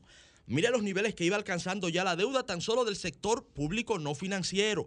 La deuda pública consolidada también toma en cuenta el déficit cuasi fiscal del Banco Central, la deuda del sector público financiero. Y cuando esta se consolida, tenemos los datos siguientes. En el 2012, el presidente Leonel Fernández deja la deuda pública consolidada de la República Dominicana en un 39% del PIB, en 25 mil millones de dólares. Y en el 2020, escúchese bien, a junio del 2020, la deuda pública consolidada de la República Dominicana ascendía ya al 57.6% del Producto Interno Bruto. Estamos hablando de una cifra que supera los 48 mil millones de dólares. Entonces, queridos amigos y amigas, la deuda pública, producto de los déficits fiscales consecutivos que desde el 2007 hasta la fecha no se han detenido, estaba ya a mediados del año pasado, cuando no era presidente Luis Abinader, en niveles que el mismo presidente Medina consideraba como preocupantes. O sea, el presidente Luis Abinader encontró la deuda alta y con la crisis del coronavirus quedó sin mecanismos fiscales disponibles porque resulta que las recaudaciones se derribaron en prácticamente un tercio del total, producto de la encerrona, de evitar los contagios, del parón productivo. ¿Y cómo entonces se puede culpar al presidente Luis Abinader de ese 69.7% que ha alcanzado la deuda, un 70%, vamos a redondearlo, del Producto Bruto Interno, cuando él la encontró en un 56% del Producto Interno Bruto. Y fíjense que el mismo presidente Danilo Medina, con sus palabras, describió el grado preocupante que iba alcanzando la deuda. Porque muchos nos quejábamos de que el presidente Medina hablaba poco, pero con el paso de los años y uno buscando la evidencia, se da cuenta de que cuando hablaba era como que creaba cadenas contra su propia incoherencia. Un asunto impresionante que ustedes pueden constatar personalmente en el siguiente video. Adelante.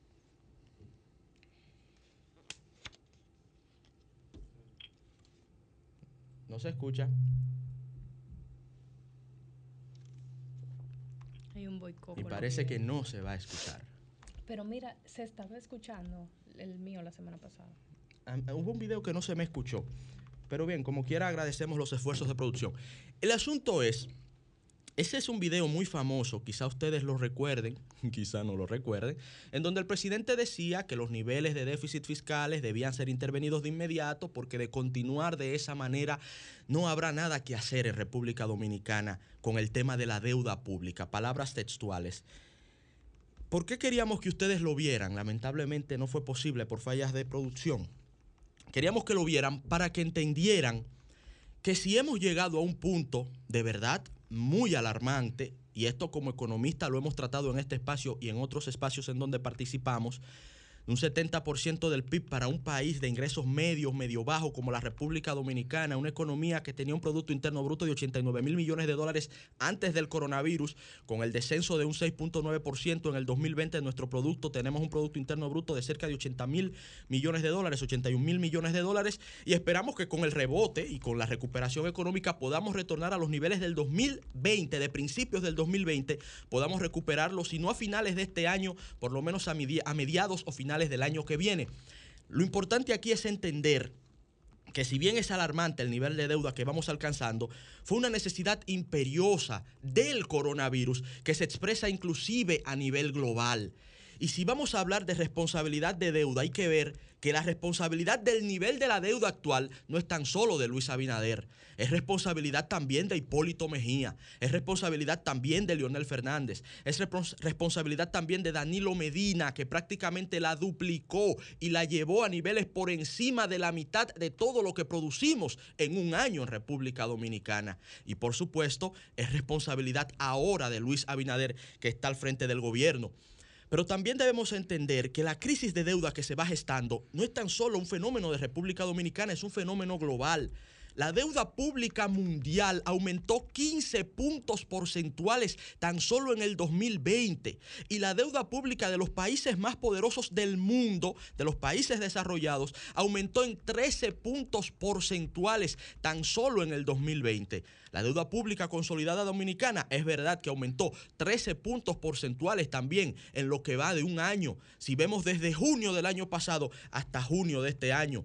Y es verdad que se han tomado prestado más de 10 mil millones de dólares en apenas 10 meses. Pero tenemos que ver el contexto de una crisis sin precedentes que la República Dominicana no había vivido nada parecido a la destrucción productiva del 2020 desde la guerra civil de 1965. Ahí está la razón del nivel de deuda que vamos alcanzando y queríamos brevemente dedicar este comentario a explicar un fenómeno que debe ser analizado con objetividad, que debe ser analizado sin pasión, sin necesariamente intentar politizarlo, porque el momento de emergencia que vive la República Dominicana a nivel fiscal es un momento de emergencia global.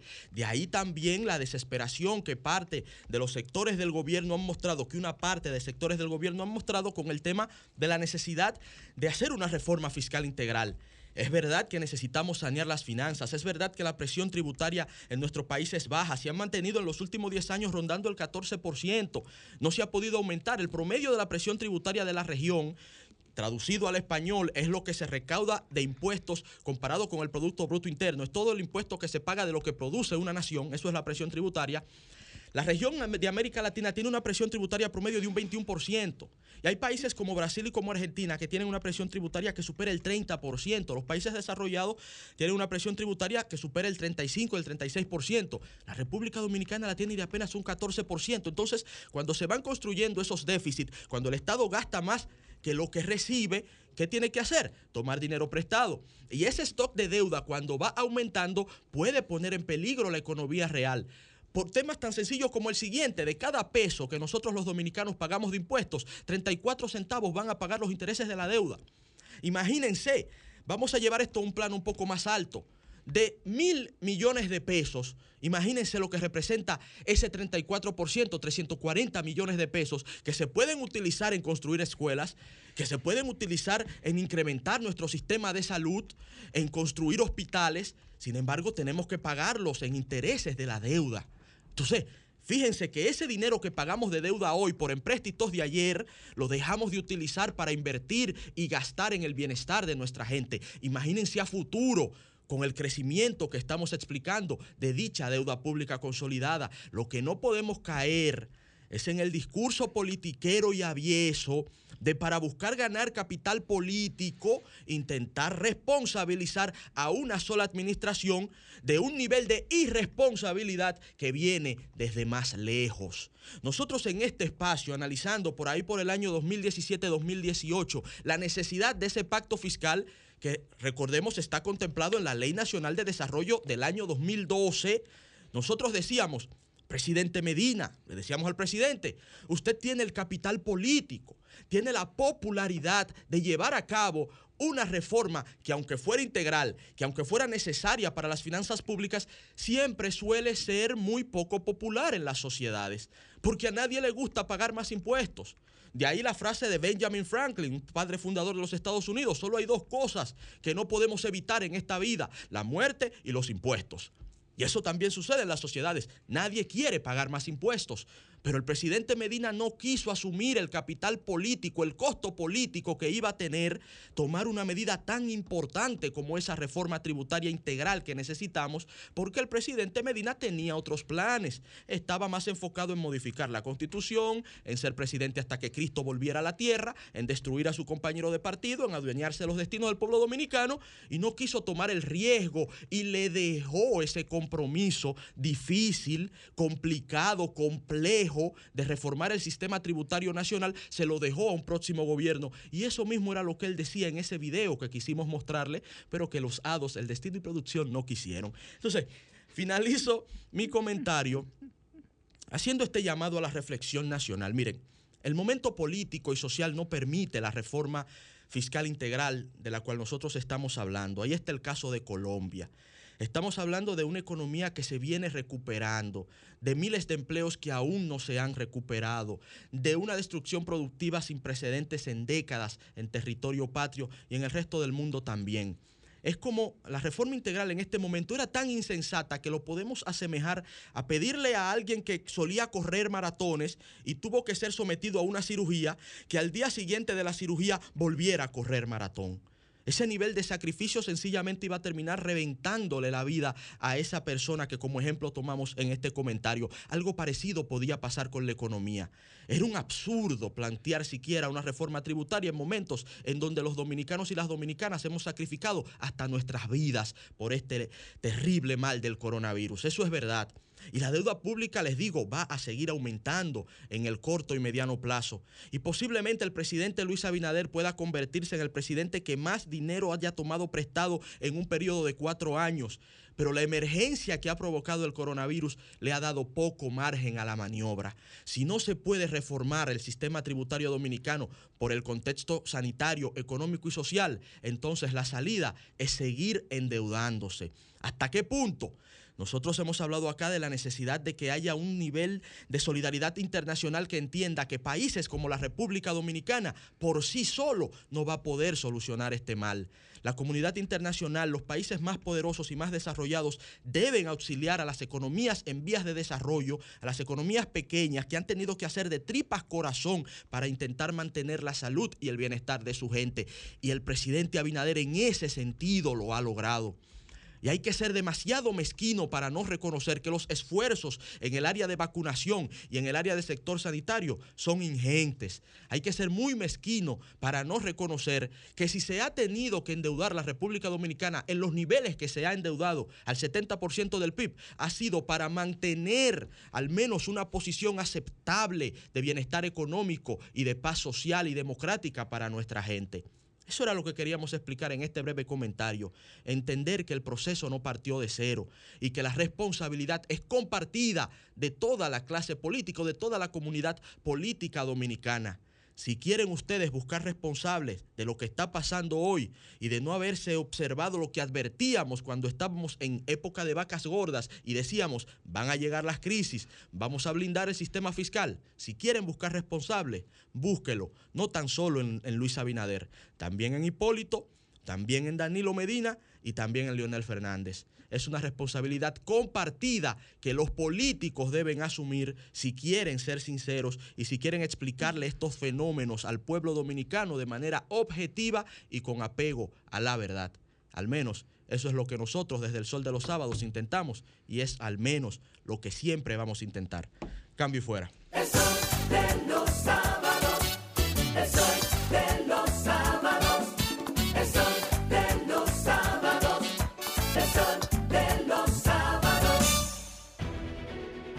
Sol 106.5, la más interactiva. Una emisora RCC Miria. Hay momentos que se quedan con nosotros por toda una vida, como ese desafío que por fin dominas, como ese paso tan importante que das junto a la persona correcta, o como ese primer amigo que nunca deja a tu lado. Así también se quedan los fondos de tu pensión contigo. En AFP Popular creemos en esto y por eso trabajamos cada día en fortalecer las bases para el futuro que mereces. AFP Popular, confianza absoluta. ¿Necesita asistencia de emergencias legales? Pues nuestros servicios son para usted. Acciones constitucionales, responsabilidad civil, revisión de contrato, recuperación de crédito son solo algunas de las soluciones que les brinda PMC Clínica Jurídica. Asistencia legal 24 horas al día, los 7 días de la semana, en todo el territorio nacional. Llámanos al 829-604-5221. PMC Clínica Jurídica. Asistencia legal como ninguna otra. Que clonen tu risa y tu entusiasmo, pero no tu cédula para hacer compras fraccionadas por Internet en violación de la legislación penal vigente y el decreto 402-05. El registro único aduanero RUA protege tus derechos como comprador personal y también tu identidad. Haz el proceso y ayúdanos a preservar tus beneficios. Accede al portal de aduanas, pestaña Servicios, sección Introducción o desde la página de tu courier. Cuando completes el formulario, Recuerda activar el RUA desde el correo que recibirás como confirmación.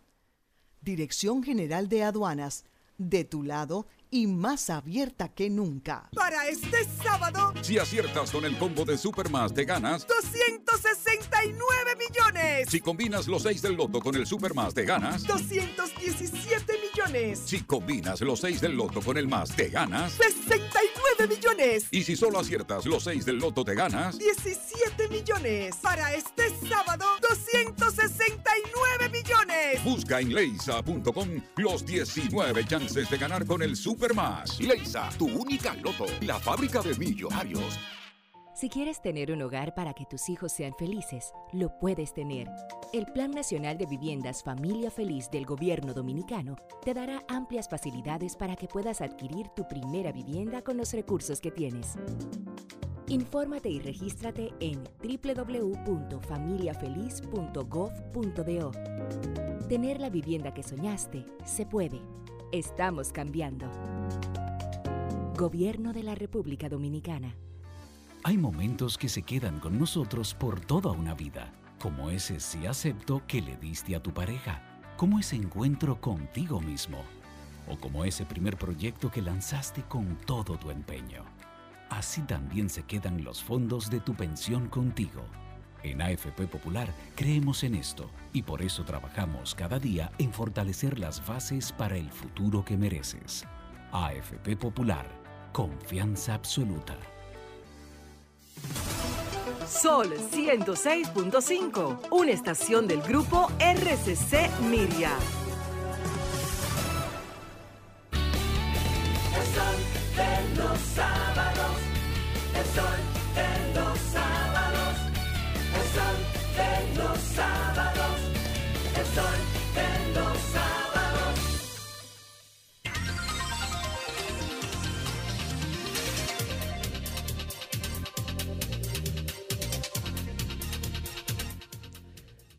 A las 8 y 40 minutos. Acá en el Sol de los Sábados llega el turno de una persona que desde que le conozco, antes de ella conocerme a mí, en lo que escribía en el periódico hoy, en lo que escribe, vimos siempre una joven puesta al servicio de los mejores intereses de los humildes de esos de los cuales nosotros apelamos tanto, de esos a los cuales ella defiende de manera, señores, garrafal cuando tiene que hacerlo y de manera siempre muy respetuosa en contra de aquellos que no necesariamente lo están haciendo de la mejor forma posible.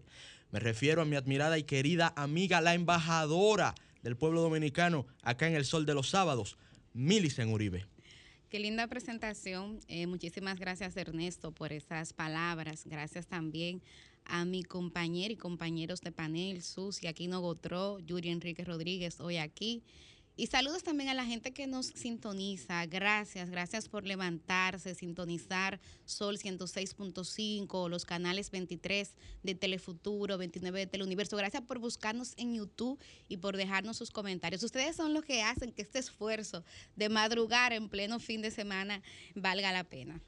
Y bueno, hoy yo quiero hablar acerca de un palo acechado que se le ha dado al pueblo dominicano en momentos en que el país está en medio de una crisis sanitaria, como es esta del COVID-19, momentos en que aquí hay muchos dominicanos y dominicanas que al día de hoy están requiriendo atenciones médicas y que encuentran un sistema de salud que no ha podido dársela a pesar de que hay autoridades en el sector y otros que no son autoridades, que son médicos y médicas particulares, que han hecho esfuerzos admirables en ese momento en el que también hay una crisis económica, eh, que como bien explicaba Ernesto, o sea, el porcentaje de la deuda eh, pública consolidada en República Dominicana ronda más o menos el 70.5% del PIB, supera los 58 mil millones de dólares.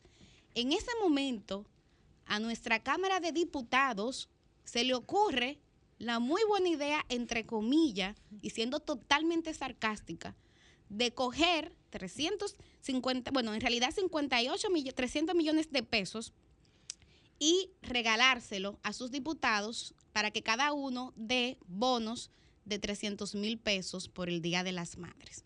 Yo voy- voy a repetir para precisar el dato. O sea, en medio de esta pandemia del COVID-19, donde hay emergencia sanitaria, donde hay crisis económica, la Cámara de Diputados destinó, corrijo el monto, 52 o 57 millones de pesos, 52 o 57 millones de pesos, para que cada diputado disponga de bonos de 300 mil pesos por el Día de las Madres. Señores, qué decepción, qué decepción, cuántas expectativas que se han ido cayendo bajo un Congreso que se vendió como un Congreso del cambio y que simplemente está reeditando prácticas clientelistas, asistencialistas que en el pasado uno criticaba. O sea, qué mal, qué falta de coherencia, qué falta de sentido histórico, de no reconocer cuál es la labor que en medio de esta crisis deberían hacer un legislador o una legisladora. Y hay sus excepciones, hay sus excepciones porque hay que reconocer que hubo por lo menos tres diputados que públicamente han señalado que renunciaron a eso porque lo consideran ilegal, que fue el caso de Juan Dionisio Restituyo, que es de, del Frente Amplio, así como también del querido amigo José Horacio Rodríguez y Pedro Martínez, que son de Alianza País. Esos son los únicos que han salido públicamente a decir que ellos no asentaron eso y que al mismo tiempo lo han confirmado porque es una información que se manejó muy por debajo de la mesa en un momento donde el país estuvo muy concentrado, por un lado, en el tema sanitario e incentivando a la vacunación por otro, la Cámara de Diputados actuó muy discretamente. Sin embargo, hubo medios como el periódico Diario Libre el Listín Diario que haciendo uso del acceso a la información pública, ley 200-04, consiguieron esta información y el departamento lo confirmó, que efectivamente decían ellos ah, que como estamos en medio de la pandemia, vamos a limitarnos a, dar solamente 300 mil pesos en bono, como si eso fuera poco, señores. O sea, piensen ustedes, ¿qué pudieran hacer con 57 millones de pesos? ¿Cuántos centros de toma de muestra de PCR rápido pudieran habilitar? ¿Cuánto oxígeno no se pudiera comprar? ¿Cuántas carpas móviles se pudieran habilitar para que la gente reciba los primeros auxilios, la atención primaria? Sin embargo, eso no pasó. Y yo llamo la atención sobre algo. Primero, sobre esta visión de hacer política y, politi- y politiquería a cuesta de los recursos públicos. Ese dicho de que a lo que nada nos cuesta, hagámosle fiesta. Pero eso sí le cuesta al pueblo dominicano. Miren el comentario de Ernesto, cómo ponía la atención acerca de los niveles de endeudamiento preocupante que tiene el país. Pero si, si es así, entonces, ¿por qué los diputados y las diputadas no dan esas ayudas de su dinero, de su salario? Ustedes saben cuánto gana un diputado o una diputada. Les voy a contar, mira. El salario es de 175 mil pesos. Pero además de eso, reciben 35 mil pesos por gastos de representación. Y adicional a eso, 45 mil pesos de dieta.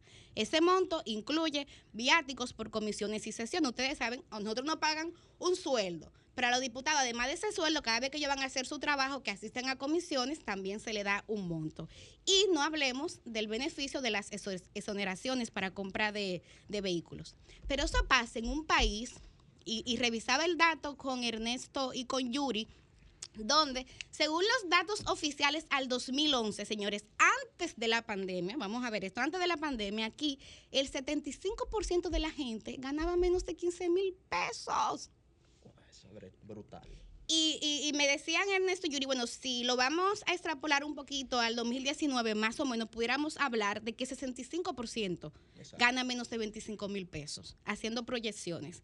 Entonces, yo confieso, o sea, ya son varias las decisiones que está dando ese Congreso. Lo vimos con el tema de las causales, que independientemente de que usted esté de acuerdo o no con las causales, usted tiene derecho a tener su posición, pero fue una incoherencia. Porque eso fue un congreso que está dominado por un partido que se comprometió con eso. Busquen la página 62 del programa de gobierno del PRM, que lo dice textualmente, que se comprometían con las causales y falló. Está en el programa de gobierno. Claro, eso está escrito en el programa de gobierno. Pero más de ahí, mientras aquí se discutía el tema de las causales, ¿qué hacían los diputados? Señores, en el proyecto del Código Penal disminuyeron las penas por corrupción. O sea, la- por eso yo hablo de palo acechado, porque aquí eso lamentablemente tiene mucho tiempo que se hace en la historia. Cuando la gente está concentrada en un tema importante, entonces van trastocando y, y metiendo cosas, para decirlo en términos muy llanos, introduciendo cosas por debajo de la mesa. Pero además, yo creo que aquí también sería importante ir desvelando algunas contradicciones, porque tú tienes por un lado a funcionarios que están hablando de un discurso de mejorar la calidad del gasto. Yo esta semana conversaba con el director de presupuesto y me hacía galas cómo aquí se ha disminuido el gasto en viajes, en viáticos, en compra de vehículos y eso es bueno. Eso hay que respaldarlo porque eso es lo que manda el momento. La racionalidad gubernamental es eso, disminuir gastos. Pero ¿y qué pasó aquí?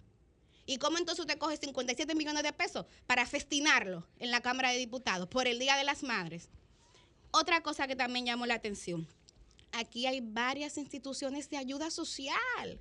Y este gobierno hizo un discurso cuando era campaña, cuando era oposición política de que había que fusionar, había que organizar institucionalmente. Entonces, ¿para qué hay que tener tantas instituciones de ayuda social si al final el- la Cámara de Diputados que está llamada a fiscalizar y a legislar va a terminar repartiendo cosas? Ah, ustedes saben la, la respuesta de eso, porque la audiencia del Sol de los Sábados es muy inteligente. Es que se está haciendo politiquería, campaña política adelantada y desigual. Porque eso pone en ventaja al diputado o a la diputada que coge esos recursos, que son los recursos de nosotros, para promover, promover su imagen, señores. ¿Y cuándo es que vamos a acabar con ese modelo de politiquería? ¿Cuándo es que el cambio va a llegar hasta ahí? Esas son preguntas que uno tiene que hacerse. Y repito, me las hago en este momento, porque la verdad es que es lamentable que cuando aquí hay gente que está muriendo por falta de oxígeno, gente que tiene tres días tratando de conseguir una prueba PCR y no lo logra, señores. Aquí haya diputados que entiendan que su prioridad es repartir 300 mil pesos por el Día de las Madres. Y algunos dirán, porque leí el comunicado, de que bueno, que lo que pasa es que eso fue para insumos de protección del COVID, etcétera. Pero eso no es la función de un legislador. En este contexto es mucho lo que se pudiera hacer en esta Cámara de Diputados y no se ha hecho, fíjense, para que vean las contradicciones, que en la misma Cámara de Diputados hay un brote de COVID-19, hay más de 100 personas con COVID y hubo que dejar de legislar en estos días. Entonces, ¿cuál es el ejemplo? ¿Cuál es la coherencia? O sea, yo insisto y pienso que también hay que aclarar si eso también pasó en el Senado, porque el mismo Juan Dionisio Restituyo llamaba la atención de que el plan social de la presidencia había estado entregando algunas partidas. Entonces hay que ver si eso también pasó en el Senado. Yo quisiera dudarlo, porque ahí hay una persona que yo admiro mucho, que es ética, que es íntegra, como es el presidente de ese, de ese Senado, que es don Eduardo Estrella. Pero hay que aclarar esto. Y hay que aclararlo y lo más importante, comenzar a desmontar esta cultura, señores. O sea, que hay que hacer políticas públicas. En este momento de crisis sanitaria y económica es mucho lo que puede hacer la Cámara de Diputados. Pero ustedes saben lo que pasó. El 26 de mayo aprobaron un préstamo, ¿tú sabes de cuánto? 300 millones de dólares. Lo busqué, lo tuve que leer dos veces el monto. Entonces tú por un lado me dices que tenemos que endeudarnos más, y yo entiendo el contexto del endeudamiento, estoy totalmente de acuerdo con el comentario de Ernesto, eso es lo lógico, pero por otro lado tú agarras un dinero que pudiera significar la compra de insumos básicos en un hospital, Claro. 57 millones de pesos. Tal vez para alguna gente 57 millones no es nada, pero aquí hay eh, hospitales que su partida mensual es de un millón de pesos, de dos millones. Con eso se resuelve ese problema.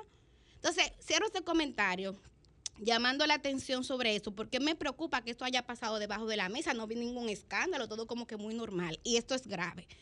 Y yo creo que lo que estuvo mal, lo que se criticó en el gobierno pasado, si se hace en este, también es criticable. O sea, también es criticable. Yo creo que eso es criticable independientemente de quienes estén en el gobierno. Entonces, Humberto, repito, eh, así no fue que hablamos. Este no es el cambio. Y tomen en cuenta, tomen en cuenta que aunque a usted le guste o no, ahí todavía hay, primero, una ciudadanía que está activa, que está vigilante, y segundo, una plaza de la bandera, que así como tuvo éxito en el pasado, puede tener éxito también en el presente. Así que cuidadito con Paimon. El sol de los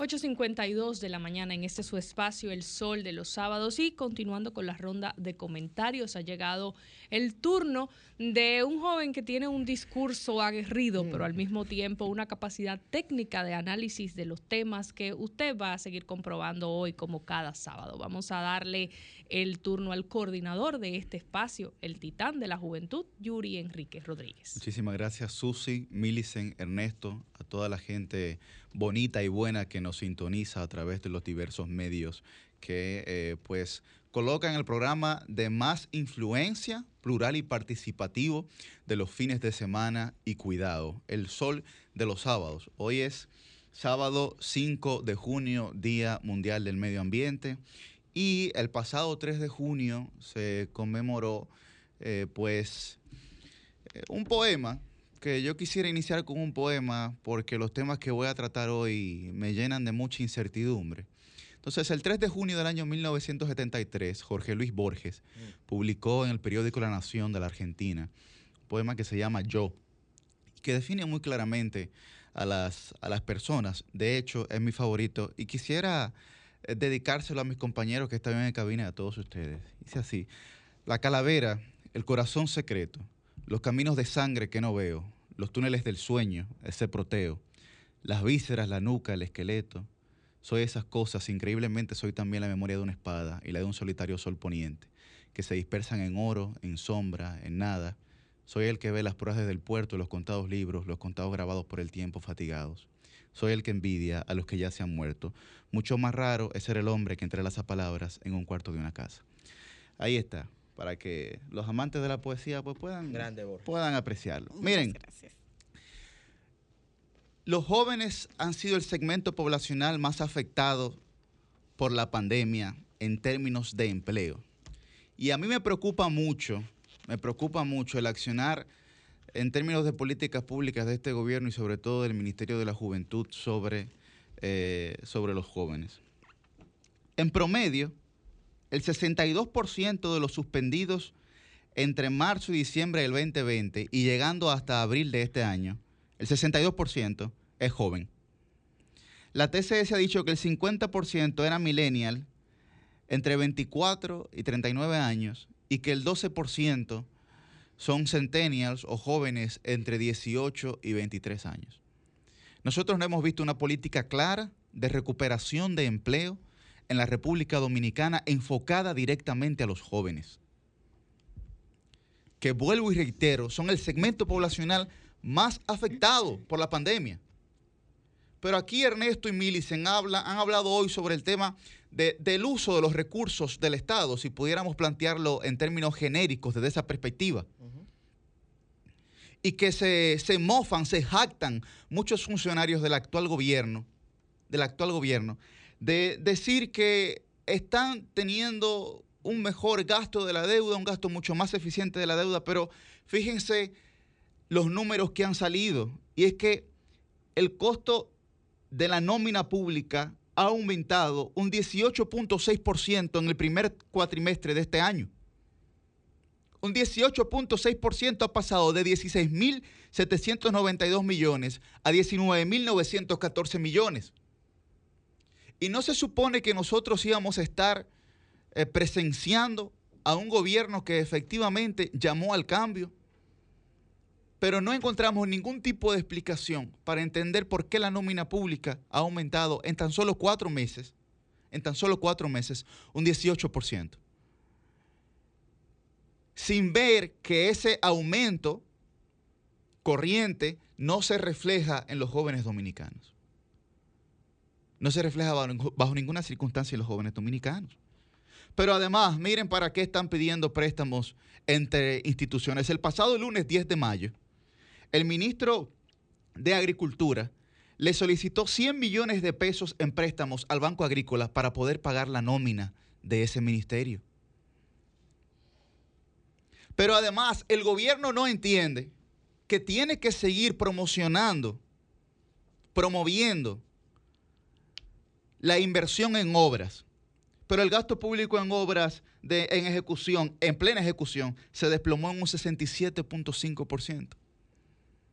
Y cuando nosotros decimos que tiene que promover eh, el gasto en obras, es porque en esas obras están involucradas miles de personas, miles de empresas que dinamizan la economía de nuestro país, que generan un círculo virtuoso en el que una gran cantidad de personas, de colectivos, pueden beneficiarse. Pero el gobierno ha solicitado más de 10 mil millones de dólares en préstamos desde que, asumió el desde que asumieron. Pero no sé si alguno de mis compañeros lo han visto, pero nosotros no hemos escuchado informes claros, precisos y certeros de saber en qué se están colocando esos recursos. ¿En qué se están utilizando esos recursos en beneficio de la sociedad dominicana? Bajo, bajo ninguna circunstancia nosotros podemos permitir que se nos venga a hablar a nosotros de un gasto más efectivo de la deuda por temas de viaje. ¿Quién está viajando? Nadie está viajando. Pero eso es lógico. ¿Quién está solicitando viáticos hacia el extranjero si no hay viajes al extranjero? También es lógico. Entonces nosotros tenemos que ver realmente cuáles van a ser las políticas públicas, por lo menos en un término paliativo, para poder solucionar problemas básicos, sobre todo como hemos comentado, como hemos comenzado nuestro comentario, enfocados a la juventud de la República Dominicana. El tema educativo, el tema educativo en el tema juventud es de suma importancia. Y a nosotros nos parece que se ha tratado el tema educativo con una profunda irresponsabilidad. Ya hemos mencionado aquí que para septiembre del año 2020 la deserción de primer ingreso universitario fue un 70% dicho por el propio titular del Ministerio de Educación Superior, Ciencia y Tecnología. Y todavía estamos esperando los diagnósticos del Ministerio de Educación que lo hemos solicitado aquí hasta la saciedad. Hasta la saciedad. Primer diagnóstico, primer diagnóstico de el acceso a la educación a distancia, primer diagnóstico. Segundo diagnóstico, la calidad del material educativo que se está impartiendo en esa educación a distancia. Pero ahora tendríamos que pasar a un tercer diagnóstico, que es, que es realmente qué tan provechoso ha sido ese material, qué han aprendido los niños y las niñas y los jóvenes de nuestro país con ese material. Tres, tres procesos diagnósticos, nosotros siempre mencionábamos dos, que era el de acceso a esa educación a distancia, la valoración de ese contenido pedagógico y ahora cuál es el aprendizaje de los niños que accedieron a ese contenido pedagógico que no sabemos si era bueno o malo, que no sabemos al final si pudieron acceder. Todo eso va generando no una laguna, sino un mar en términos de conocimientos en esos jóvenes. Entonces, no hemos visto tampoco un plan de cómo el gobierno va a reaccionar en términos educativos para poder rescatar este año. Porque todos los centros privados han estado dando clases. Primero comenzaron haciéndolo en incógnita. Tuvieron que irse a una plaza comercial eh, en términos de, de protesta para que los dejaran dar clases. Bueno, entonces todo el que está en el sector privado va a estar con una brecha educativa muy superior a la mayoría de la ciudadanía dominicana. Muy superior. Se quejaban porque en el año 2015 la gestión pasada comenzó a medir en las pruebas PISA. Claro, porque lo que no se mide no mejora. Nunca nos habían medido porque para que nos midan hay que pagar. Nunca lo habían pagado. En el año 2018 hacia 2019 sacamos la primera valoración positiva en términos educativos, que era que los jóvenes estudiantes dominicanos que estaban en secundaria tenían conocimiento por encima de la media de los temas globales. Primera valoración positiva. Íbamos en un camino, pues, evidentemente que iba eh, dándonos señales de que las competencias, los soft skills, como se llama, ¿verdad? Las competencias más suaves, se estaban proyectando en términos positivos en la educación dominicana las habilidades blandas. Se estaban proyectando en términos positivos en la educación dominicana, por lo menos en los estudiantes de secundaria. Porque sabemos que tenemos un problema gravísimo con las ciencias eh, matemáticas, físicas, químicas, etc. Ciencias duras. Ciencias duras. Tenemos un problema grave. Sí. Es verdad. Pero si nosotros comenzamos a proyectar, comenzamos a proyectar todo el escenario que hemos planteado aquí, primero, más del 50% de la juventud dominicana desempleada. Estamos encabezando la tasa de desempleo junto con México en la región. Segundo, estamos jactándonos de un supuesto gasto efectivo que no sabemos cuál es realmente el concepto del término efectividad que tienen las personas que utilizan ese concepto. No, no estamos claros realmente cuál es, cuál es la concepción de ello, de ese término. Pero bueno, está bien. Y tercero, el tema educativo sigue estando, sigue estando, ni siquiera a medias, sino en un nivel paupérrimo, paupérrimo, con una incapacidad de gestión olímpica. Porque cuando yo hablo del tema educativo, que tal vez llega hasta el hartazgo en este escenario, también me refiero a los temas económicos.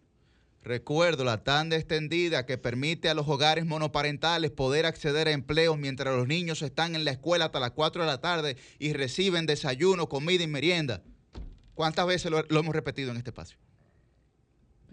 Que le permite a las madres solteras ahorrar mensualmente más de 10 mil pesos. Usted dirá, bueno, 10 mil pesos. ¿Qué son 10 mil pesos, Yuri? ¿Qué se hace con 10 mil pesos? Si esos son aproximadamente lo que se ahorra son 100 mil pesos al mes. Bueno, lo que pasa es que esa madre soltera se ahorra 10 mil y gana 15 mil.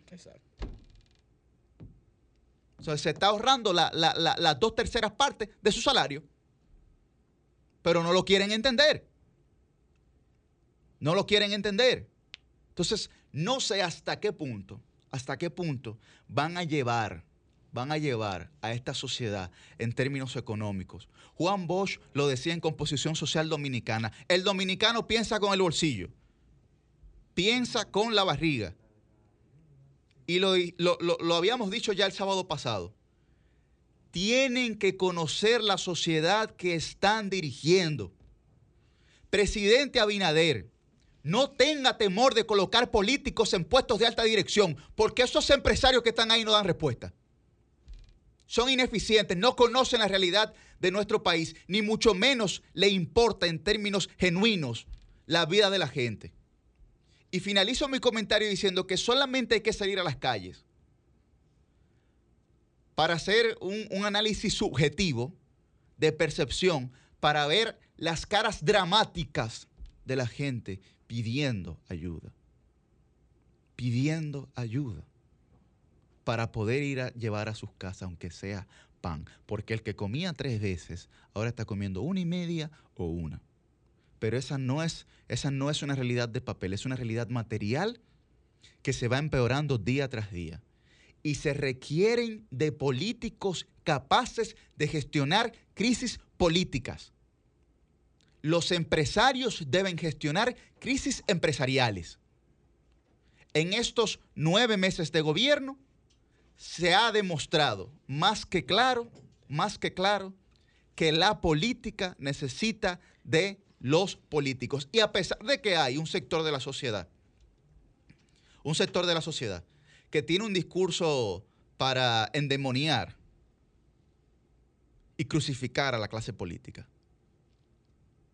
No crean que, no crean, no crean los sectores políticos que esos sectores son unos santos. Son sectores que se aprovechan de todos, de todos los gobiernos en términos de negocios, de empleos, inclusive en detrimento de las bases de los partidos que ayudan a los partidos a llegar a esas posiciones. Ojalá, ojalá que se pueda esclarecer el escenario para que los pronósticos de revueltas sociales, encabezados sobre todo por la juventud, no sean una realidad. El sol de los sábados, el sol de los sábados, el sol de los sábados, el sol de los sábados. Sol 106.5, la más interactiva. Una emisora RCC Miria. Hay momentos que se quedan con nosotros por toda una vida, como ese desafío que por fin dominas, como ese paso tan importante que das junto a la persona correcta, o como ese primer amigo que nunca deja a tu lado. así también se quedan los fondos de tu pensión contigo. En AFP Popular creemos en esto y por eso trabajamos cada día en fortalecer las bases para el futuro que mereces. AFP Popular, confianza absoluta. Atención, si tienes más de 18 años, ya puedes vacunarte contra el COVID-19. ¿Qué estás esperando? Contamos contigo. Ya te toca. Vacúnate. Para este sábado, Si aciertas con el combo de Supermas, te ganas. 269 millones. Si combinas los 6 del loto con el Supermas, te ganas. 217 millones. Si combinas los 6 del loto con el más, te ganas. 69 millones. Y si solo aciertas los 6 del loto, te ganas. 17 millones. Para este sábado, 269 millones. Busca en leisa.com los 19 chances de ganar con el Supermas. Leisa, tu única loto, la fábrica de millonarios. Si quieres tener un hogar para que tus hijos sean felices, lo puedes tener. El Plan Nacional de Viviendas Familia Feliz del Gobierno Dominicano te dará amplias facilidades para que puedas adquirir tu primera vivienda con los recursos que tienes. Infórmate y regístrate en www.familiafeliz.gov.do. Tener la vivienda que soñaste se puede. Estamos cambiando. Gobierno de la República Dominicana.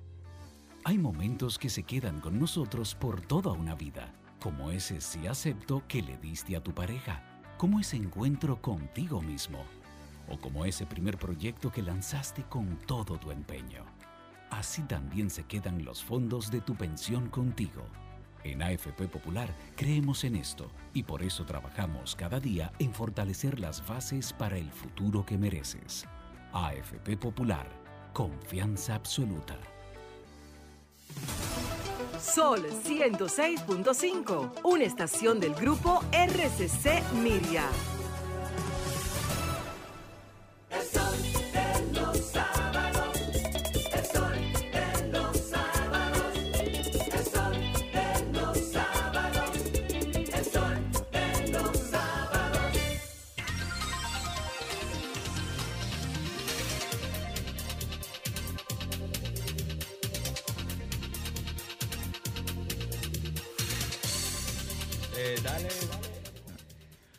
Las 9 y 10 de la mañana tenemos nuestro primer invitado.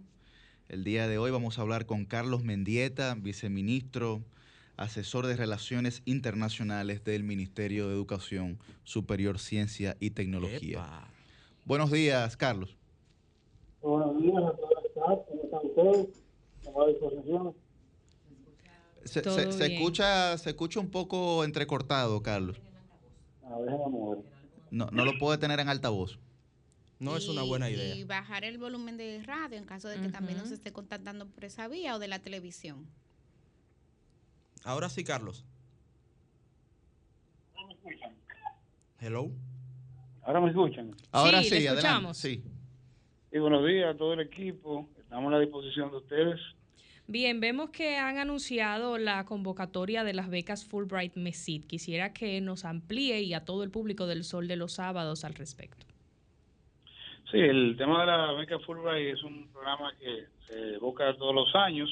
Tiene una disposición de unos unos 10 participantes que se seleccionan ante un jurado del MESID y también de la Embajada de los Estados Unidos en áreas específicas y prioritarias que se seleccionan. Precisamente para este año hemos seleccionado una cantidad de áreas prioritarias que la basamos en un estudio que hace el Ministerio de Economía, Planificación y Desarrollo, que selecciona como prioridad las áreas de agropecuaria, las pymes, el tema de la industrialización, que ha sido declarado de prioridad por el señor presidente de la República, y otras áreas también eh, importantes como el, mismo comercio eh, del país, y esas áreas que anteriormente he mencionado han sido las más destacadas para el impulso de la economía dominicana. Los participantes básicamente lo que hacen es que depositan sus expedientes, luego ese jurado hace una serie de entrevistas y se seleccionan los 10 mejores participantes. Y los 10 mejores participantes representarían 10 becas para esos 10 jóvenes. Se representarían 10 becas, son solamente 10 Excelente. becas que hay disponibles. No, pero, pero bien, entonces, programa. Para, para, para reiterarlo, lo dijiste brevemente, Carlos, al final de esa intervención pasada, para reiterárselo a los jóvenes que nos están escuchando, ¿qué deben hacer para poder acogerse a esta oportunidad? Y, y también, Carlos, mencionar qué incluyen estas becas. Oh, excelente, Porque claro. eh, ahí me parece un dispendio económico, mensual, todo eso. Bueno, lo primero son los requisitos. Los requisitos básicos, la persona tiene que tener su título y su récord de nota legalizado por el MESID, tiene que tener un promedio por encima de los 80 puntos o 3.0. Los demás son currículum vitae, eh, una propuesta de por qué quiere obtener esta, esta beca en el área que la ha seleccionado o en la universidad también que la haya, haya visto, que la quiera seleccionar. Y los demás son componentes también papel de buena conducta para saber que su historial eh, de, de comportamiento ante la sociedad es ejemplar. Eso en sentido general son los requisitos que una persona debe tener. Hay una plataforma que la tiene habilitada tanto el MESID, donde pueden acceder, y también la, propia embajada la tiene. Acceden, depositan sus documentos y luego se le, se le selecciona para entonces el proceso de entrevista eh, posterior. Hay que tener, Carlos, saludos, buen día. Milicen Uribe, ¿algún dominio del idioma en particular? O sea, ¿qué tanto eh, inglés, por ejemplo, debe de, de saber? Sí, tiene que tener una prueba del TOEFL porque toda la educación que se da en las universidades de los Estados Unidos es totalmente en inglés. Eh, no es opcional ni tampoco el programa le va a incluir la capacitación en ese idioma. O sea que tiene que tener un, un dominio eh, básico, fluido, de, de cierta conversación en ese idioma para poder recibir la, la beca. La beca incluye el costo total de la matrícula, eh, es en, de se seleccionan de las mejores universidades de los Estados Unidos y también eh, tiene el costo de la manutención de, de la persona durante el periodo que dura la maestría y posteriormente posiblemente un doctorado, si así el participante eh, lo demanda, también se le puede cubrir con esta misma con esta misma beca. ¿Cuál es la fecha límite de aplicación? Nosotros tenemos hasta el 26 y 27 de junio, es la fecha tope de, para tramitar y depositar los expedientes. Tienen 20 Carlos, eh, quiero aprovecharlo, viceministro, porque vimos en el día de ayer que el ministro Franklin García Fermín informaba de una prórroga que se estaba dando para una convocatoria también a becas internacionales. Entonces, para la gente que nos escuche, que pudiera estar interesada o interesado en tener acceso a estas becas, si pudiera explicar cuál es el proceso, cuál es la ruta que tiene que hacer una persona que quiera tener acceso a estas becas para estudios en el exterior. Miren, las becas internacionales que la lanzamos hace ya, vamos a cumplir casi 14 días que se hizo ese lanzamiento, pues eh, ha sido creo que un, hito dentro del MESI porque tiene una gran variedad de países que en este año están participando, incluyendo Australia, que es un país nuevo eh, que hemos incluido dentro de la convocatoria, y algunas, algunas también como Canadá, que anteriormente no participaban. Pues tenemos un cóctel aquí de Alemania, Francia, Italia, España, Reino Unido, Honduras, Brasil, que tiene una gran oferta también, que la hemos, la hemos ampliado. Costa Rica, vi también. Costa Rica también la tenemos, y los Estados Unidos propiamente, también de Norteamérica, Cuba, con el tema de las especialidades médicas, que también tienen mucha demanda aquí en el país, con una amplitud. Lo, lo, lo diferente de esta convocatoria es que nosotros pudimos ahorrar al país 370 millones de pesos, revisando todos los contratos que encontramos allí, incluimos países nuevos, universidades nuevas, mejores precios, mejores costos, y esto ha dado un pool de más de 1.700 becas, que anteriormente se entregaban menos en, las convocatorias, más las becas independientes que ya hemos otorgado, significa que hemos tenemos un, un paquete de más de 2.000 becas en sentido general de lo que va eh, nosotros al frente de esta institución, rompiendo eh, los hitos que anteriormente se tenían.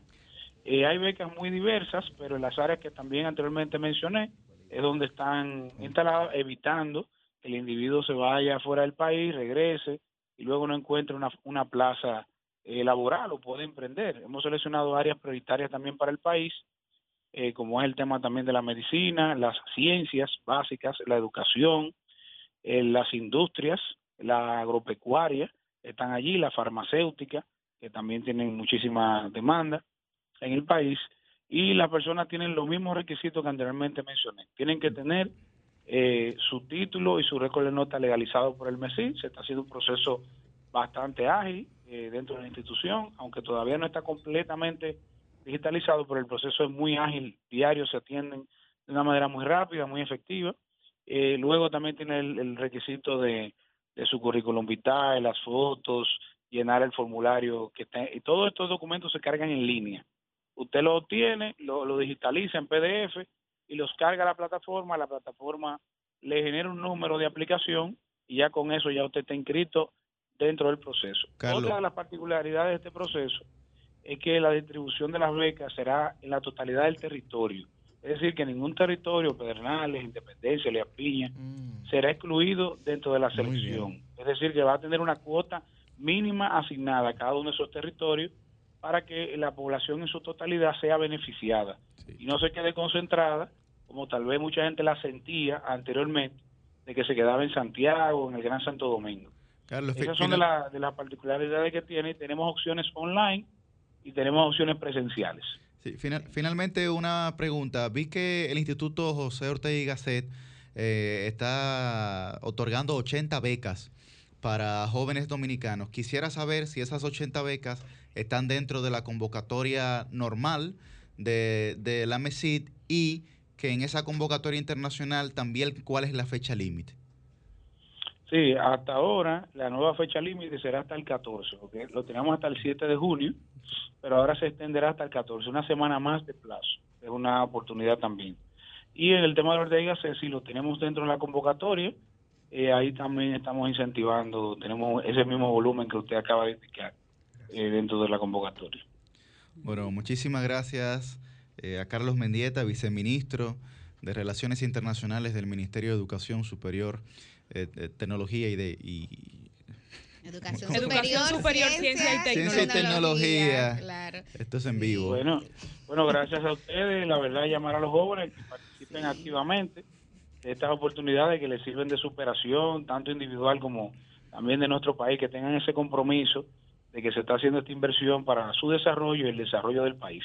Así, que, que apliquen masivamente. Y que, y que vuelvan, Carlos, después que terminen los cursos en el extranjero. No, y nosotros, nosotros vamos a garantizar que regrese y vamos a también hacer grandes esfuerzos Para que encuentren para que empleo digno también encuentren trabajo. La- Exactamente. el, el ministerio tiene una oficina dedicada a buscar empleo, pero, sí, sí, exacto. Yo pero, no la he visto pero realmente nunca, nunca la vimos. Anteriormente no funcionó, ojalá que ahora sí. Ojalá que ahora sí, así es. Bueno, ahora tenemos todo el ánimo de, de que así sea. Excelente, Bien, Carlos gracias, Mendieta, gracias. de los sábados, el sol de los sábados, el sol de los sábados, el sol de los sábados.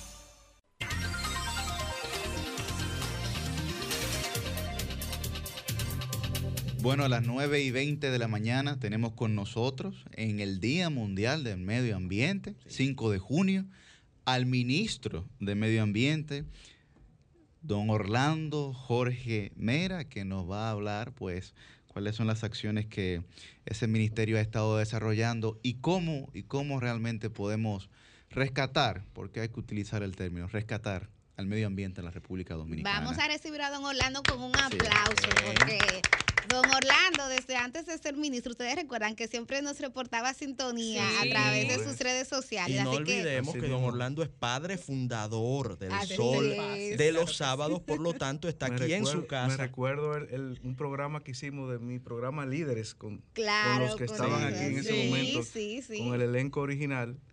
Pero me es muy grato estar de nuevo aquí con ustedes, con Yuri, Millicent, Susi y Ernesto. Muchas gracias por la invitación y como siempre estamos a la orden. Gracias. Ahora, bueno que ahora está acompañe. usted en otro rol, don Orlando, ministro de, de Medio Ambiente y Recursos Naturales. Para nosotros es un palo tenerlo hoy día porque coincide con esta fecha de celebración del Día del Un Medio Ambiente. privilegio. Entonces, tal vez sería importante que iniciáramos este diálogo contándonos un poco en este efeméride que hace el Ministerio de Medio Ambiente y tomando en cuenta ¿verdad? el contexto de la Sí. pandemia. Pero, ¿qué se hace dentro Claro. de eso? Fíjate, lo, lo primero es que eh, tengo que decir, como el, el país está inmerso en una jornada nacional de vacunación, que dicho sea de paso, hago un llamado para todos aquellos que no se han vacunado, que vayan a, a los centros de vacunación. Esto es por la patria, por el país, y por lo tanto nosotros hemos eh, limitado sustancialmente las actividades que teníamos para esta semana como para integrarnos a esta Jornada Nacional de Vacunación. Sin embargo, era imposible que hoy, es 5 de junio, Día Mundial del Medio Ambiente, no dejáramos de hacer eh, un mensaje en ese sentido y también tener una actividad bastante limitada que las haremos eh, en brevemente en el parque en Nigua, ahí donde están unos manglares preciosísimos que tenemos ahí. Y bueno, le- le- les, les comento, el- es- este Día Mundial del Medio Ambiente, en Naciones Unidas lo ha dedicado a un tema que es de vital importancia y se refiere a la restauración de eh, sistemas. De los ecosistemas. de los ecosistemas que en algún momento de la vida han quedado abandonados o han, o han- o han sido depra- depradados o eh, han perdido su esencia. Entonces hay este, este movimiento de, eh, de recuperar estos ecosistemas se, se pone en práctica a partir de hoy. Y en ese sentido, eh, nosotros eh, hoy vamos a emitir una declaración en el sentido de que eh, nuestro compromiso en esta década, desde ahora hasta el 2030, es la restauración de eh, 11 ecosistemas que estaban abandonados o que están en alguna forma no propios de como deben estar y eh, lo, ese es nuestro compromiso. Entonces tenemos... Vamos a ver cuáles son algunos de esos. Sí, cinco ecosistemas en toda la región Enriquillo, desde el lago Enriquillo eh, y, y el río Yaque del Sur, entre otros. Y luego tenemos entonces cinco ecosistemas en toda la, el- la región norte, fundamentalmente por el área de Valle Nuevo y todas esas zonas en San José de las Matas. Y luego tenemos eh, aquí en, dos en, en la provincia de Santo Domingo y el, la, el Yamasá en la cuenca media del río Sama. Esos son básicamente nuestros objetivos a propósito de que este es el tema de- del Día Mundial del Medio Ambiente y que Naciones Unidas lo pone de una manera muy interesante, reimagina, recupera, restaura, porque la idea es que eh, los jóvenes, los dominicanos, entendamos que el tema de medio ambiente no solamente le compete al gobierno, sino también nos compete a todos, porque eh, como decía el Papa Francisco, esta es la casa común de todos. Y entonces, por lo tanto, todos tenemos que poner nuestro granito de arena para tener y vivir en un mejor país. Y por lo tanto eh, animamos a que eh, los dominicanos también puedan reinstaurar algunos esquemas que puedan tener propio de su propio hábitat, que, que puedan eh, participar. Por ejemplo, nosotros en el Ministerio de Medio Ambiente eh, estamos, hemos lanzado un concurso fotográfico en el que llamamos a los jóvenes a propósito de este mensaje para eh, que tomen tres puntos.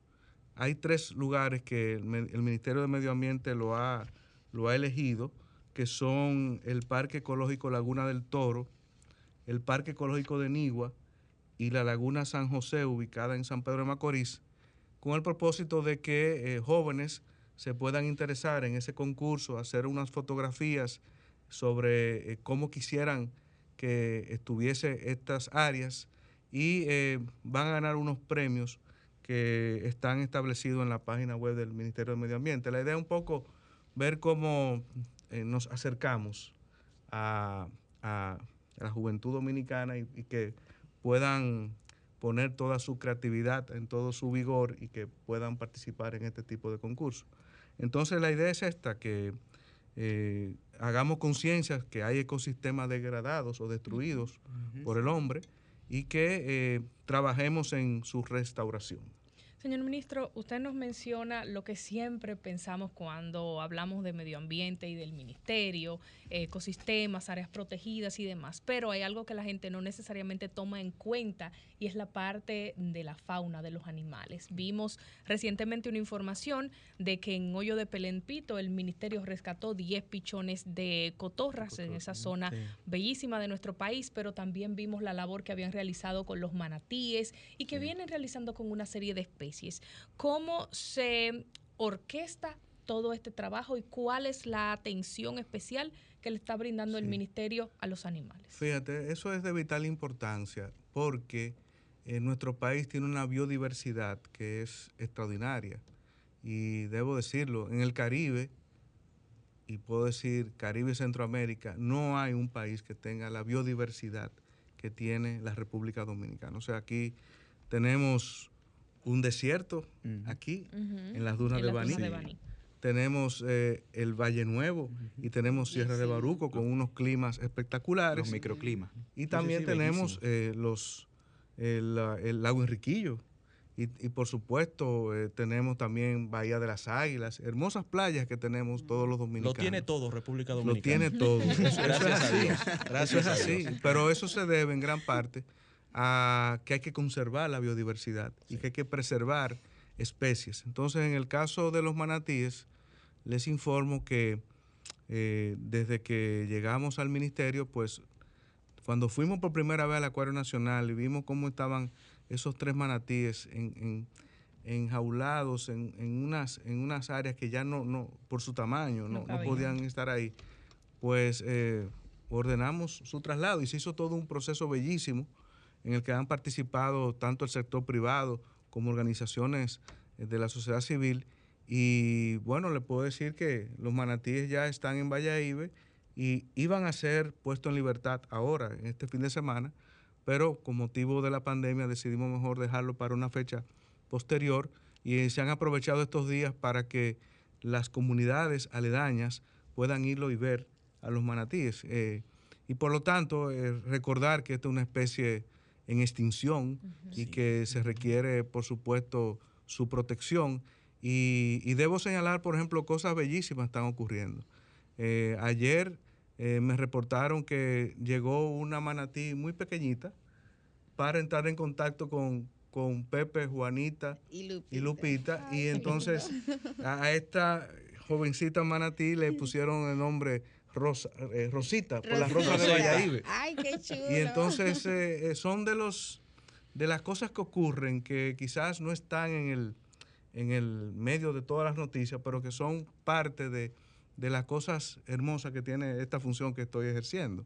Y por supuesto, eh, nuestro papel de preservación de la fauna eh, nos lleva también a proteger las, las cotorras. Claro. Y por eso fue que... Están en peligro de extinción también, ¿no? Las cotorras, las cotorras no sé si están en especie de extinción, pero es un ave autóctona de República Dominicana. Pero ha- creo que Y- ha y- estado en diferentes y, momentos. y, por supuesto, nosotros, nuestro rol, nuestro papel es el de protección de, de la fauna. Así lo mismo te pasa, por ejemplo, en esta semana se rescató una especie que fue introducida eh, al país, pero que a los dominicanos les gusta mucho, que es la eh, un venado. Un, venado Sí, un- sí. un- un venado bien pequeñito apareció ahí en, en San Pedro de Macorís. Una especie de Y Bambi, por supuesto, para que la sí. gente- para que la gente entienda. No, así fue que se le llamó. eh, Bambi. Bambi. Le pusieron Y por, y Bambi. por supuesto, eh, eh, claro, es una especie eh, importada, no es una especie autóctona, pero eh, ahí está la foto de Bambi. Pero ahí, eh, ahí entonces, ahí Qué lo que hicimos fue, se recuperó y se llevó al Zoológico Nacional, que es lo que procede en estos casos. Y así sucesivamente hay distintas eh, situaciones vinculadas con los animales, al, el- a los dominicanos ese tipo de cosas le gusta mucho. Y, y en- nuestra misión es esa, igual con las tortugas. Las tortugas son una especie que tenemos que preservar. Y, y yo he aprendido cosas extraordinarias en estos meses. Yo no sabía que las tortugas anidan en un lugar y ellas vuelven a ese lugar. Sí. Es una cosa espectacular, eh, eh, un, es un animal extraordinario en cuanto a su inteligencia. Y, y son de las cosas que uno ha venido indagando y averiguando ahora que estamos en estas funciones. Le, le voy a robar el, el turno a Ernesto, no, porque es que eso que le acaba de Siempre decir te me da perteneció pie- ese turno.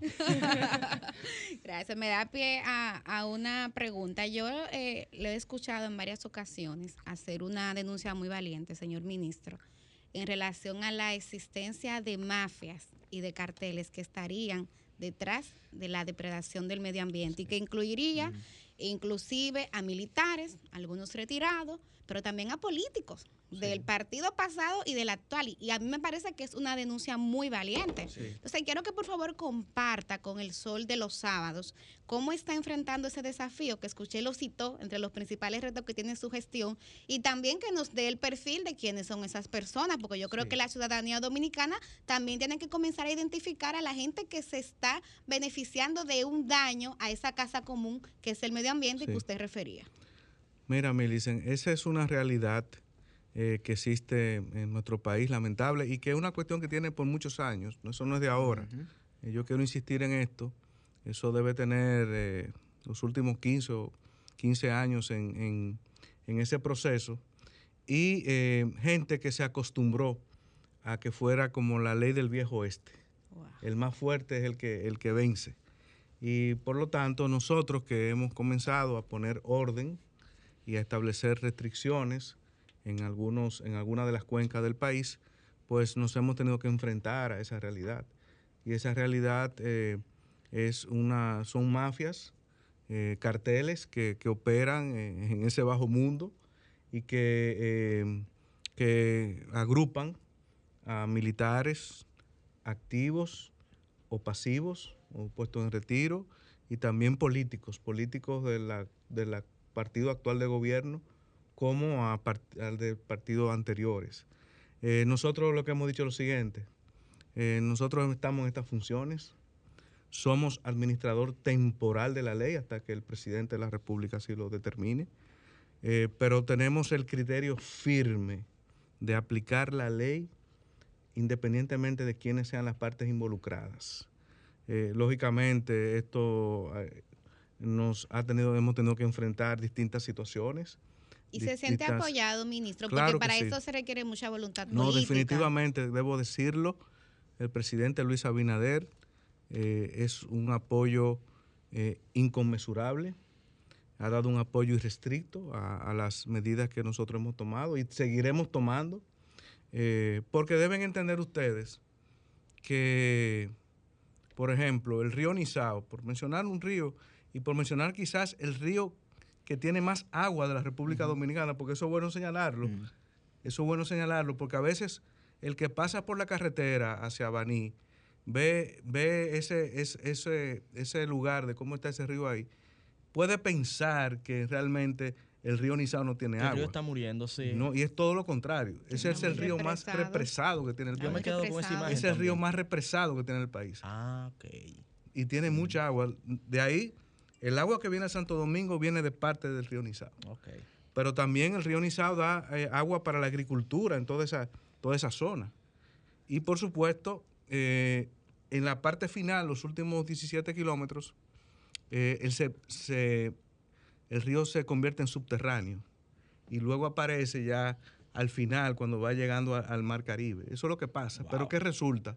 Que resulta que eh, el daño que le han hecho las ranceras que operan de manera ilegal en el río Nizao hace que cuando tú pasas por ahí, tú crees que tú estás en, en la luna con tantos cráteres Sí. y tantas cosas. Entonces, debo decirles Que de hecho eso es una zona de mucha ferretería, de mucha cementería. Debo de decirle mucho- que para mi satisfacción estaremos anunciando al país la solución al tema de, de- de esa situación en ese río Nizao, en esa parte, esos 17 kilómetros, y por dos razones. Primero, que Dios no lo quiera, venga un, un huracán o una tormenta eh, que traiga mucha agua, pues efectivamente, en la forma en que está el río Nizao ahora mismo, pone en peligro Baní y pone en peligro varios municipios aledaños. Wow, eso es grave. Porque el río perdió, fue, ha sido tanto eh, la, la, la, eh, la- las ¿no? actividades, La las actividades que van en contra de ese río, que eh, ha perdido su canal, su canalización, ha perdido. Wow. Entonces, afortunadamente, vamos a anunciar en los próximos días la canalización del río Nizao Excelente. Muy bien. con jornada de reforestación.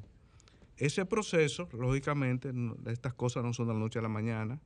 Este proceso nos va a tomar alrededor de un año, pero estaremos, eh, ese será uno de nuestros principales legados, el- la cuestión del río Nizao y su canalización, que esperamos ya se deje de para las generaciones futuras.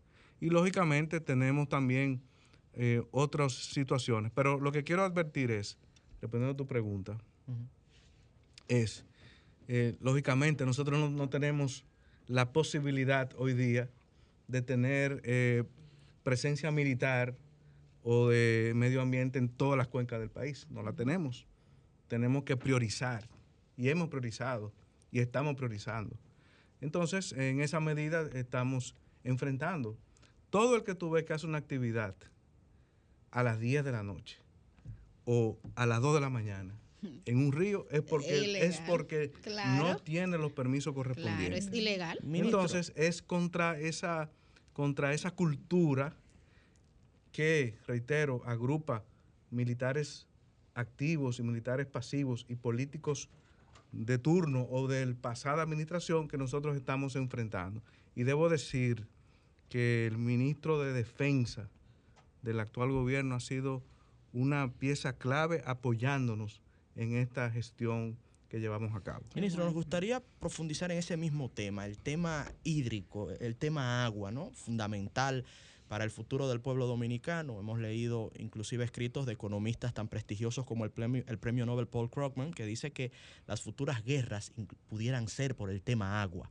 Y en República Dominicana tenemos escenarios como el que usted ha descrito, en donde la actividad ilegal atenta contra lo más importante que tiene cualquier eh, sociedad, que son sus recursos hídricos, que van vinculados también a los recursos forestales.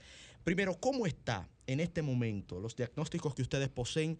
¿Cómo estamos? ¿Cómo están nuestros ríos? ¿Cómo están esos recursos en nuestro país? Ya usted nos habló un poquito de las acciones contra aquellos que están en esas actividades ilegales, pero también nos gustaría saber otras acciones que intervengan, digamos, no solo donde nacen los ríos, sino también todo el recorrido que estos hacen y el Sí. agua que se Lo- obtiene. Lo, lo para las primero, lo primero es lo siguiente, debe entenderse, el Ministerio de Medio Ambiente es el órgano rector de, de las aguas en el país. O sea, es el órgano que tiene que proteger la fuente naciente de, de- de nuestros ríos.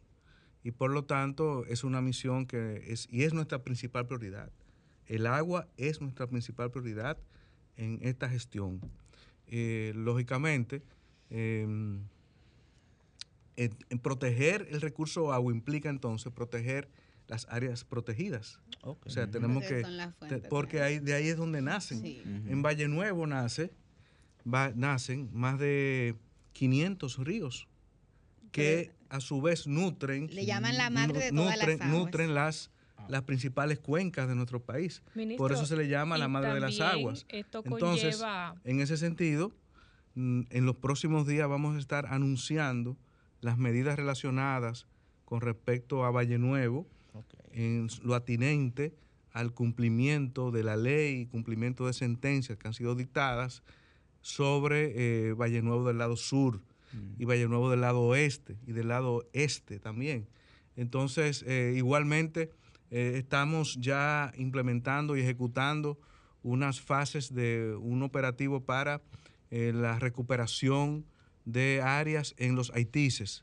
E igualmente también estamos, anunciaremos en los próximos días temas relacionados idénticos con la Sierra de Bauruco. Entonces, eh, esta es una tarea que hacemos con mucho amor, con mucho esfuerzo, con mucho sacrificio, porque el legado que tenemos que dejar a nuestros hijos es que efectivamente digan que la generación que está hoy gobernando hizo su tarea y que las generaciones que vengan en el futuro pues tendrán eh, reservadas eh, el agua como principal recurso para subsistir en nuestro país. Y A- a propósito de- ajá, eh, a propósito perdón, de sobre eso, ese tema, sí. eh, porque eh, el tema del agua genera conflictos con nuestra vecina nación, río Haití. Masacre.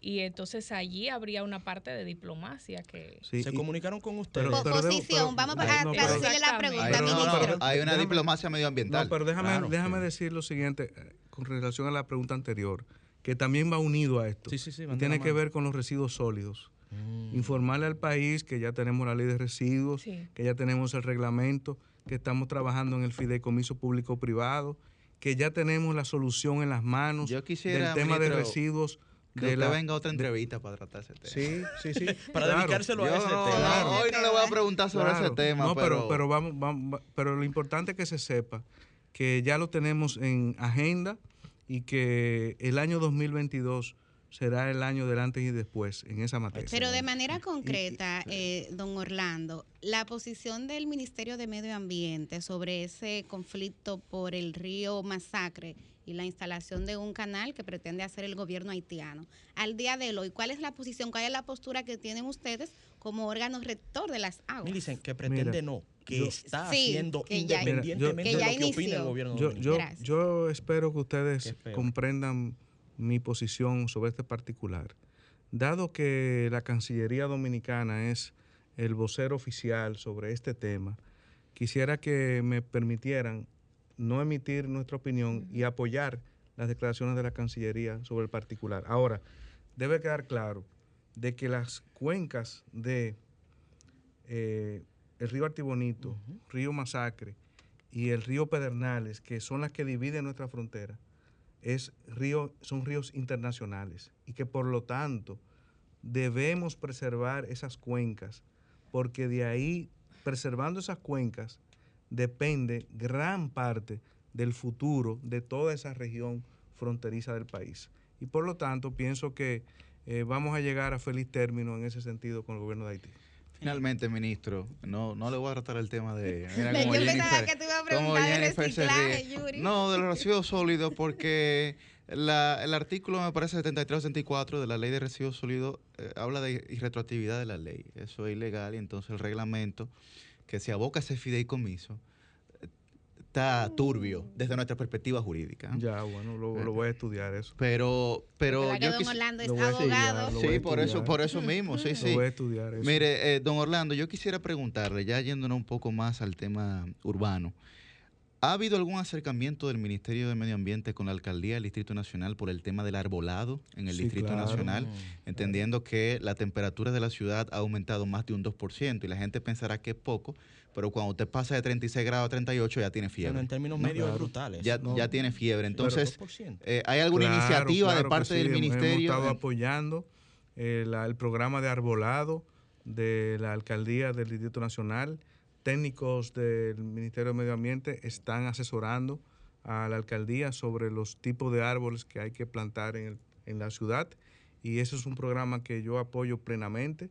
Y ojalá después tener la oportunidad de, de conversar sobre ese particular, porque también hemos hablado con las EDES, que eh, también el alambrado Mm. afecta a algunos árboles de la ciudad y hemos estado en contacto con ellos para tener el debido cuidado con respecto a cómo se hacen esas, esas intervenciones y por otro lado el hecho real de que muchos árboles ya, sobre todo ahí en la Avenida Independencia, ya han, las raíces han roto las, las aceras Ah, sí. y por lo tanto se amerita también de una intervención en ese sentido y por eso estamos apoyando al Ayuntamiento del Distrito Nacional en ese sentido. O sea, ministro, que podemos tener esperanza que se va a superar esa obsesión de gestiones pasadas de, de solo sembrar palmas. Palmitas. No, De pero solo claro, sembrar- mira, les invito, mira, por el lado, Una- que- una por el lado de la que nada Churchill, tenían que ver con las por el lado necesidades de- reales. mira, de- de- de- Cuando tú cruzas la, vas por la Bolívar y cruzas la Churchill, les invito a que vean el, un, el tipo de arbolado que está ahí, que ya es un plan piloto del ayuntamiento para que vean cómo sería en otros lugares. Excelente. Yo me la quiero jugar y quiero, a nombre de, de todo el equipo, felicitar esta gestión. Mira, cuando a don Orlando sonaba para el Ministerio de Medio Ambiente, porque ustedes saben que es- algunas informaciones Claro, se filtraron, claro. mucha gente decía, no, que queremos un doliente para medio ambiente, y esa palabra en un momento hasta llegó a ser tendencia, un doliente para medio ambiente. Y yo creo que con mucho orgullo, eh, mis compañeros y compañeras de panel vamos a coincidir en que se siente que hay un Ministerio de Medio Ambiente, o sea, se siente una gestión bastante proactiva. Yo que doy mucho seguimiento a las redes, veo las denuncias, inmediatamente veo que desde el Ministerio se responde y hay acciones que se están tomando. Yo sé que es mucho trabajo, como usted dice, porque hay un déficit acumulado de gestiones pasadas y yo sé que usted está lidiando con ese reto, pero yo creo que en nombre de todo el equipo hay que felicitar esa gestión y decirle que cuente con nosotros y nosotras Claro para sí. todo lo que Claro. implique Invítenos a reforestar. educar, concienciar y proteger en el medio materia ambiente. de educación Lo haremos. también hay un mérito, don Orlando. Decía Baltasar Gracián que hacer y hacerlo saber es valer dos veces. Entonces, Exactamente. un- también el equipo de comunicación está haciendo una magnífica labor para promover las acciones positivas que está haciendo el Ministerio a favor de la República Fíjese, Dominicana. fíjese, Orlando, ese reconocimiento no es en vano, porque yo mencionaba en mi comentario que la política es bueno que sea dirigida por políticos. O sea, en el caso de medio, en el no caso de se medio le quedaba. ambiente, en el caso de medio lo ambiente, que está siendo efectivo, que tiene un compromiso, lo tiene un político dirigiendo esa institución. pero no puede ser cualquier ¿eh? político. Y no cualquier político. Porque por ahí Pues, pasaron politiqueros y no hicieron nada, así que no es cualquier político. Gracias, don. Orlando Jorge Mera, ministro de Medio Ambiente. Cambio y fuera. El sol de los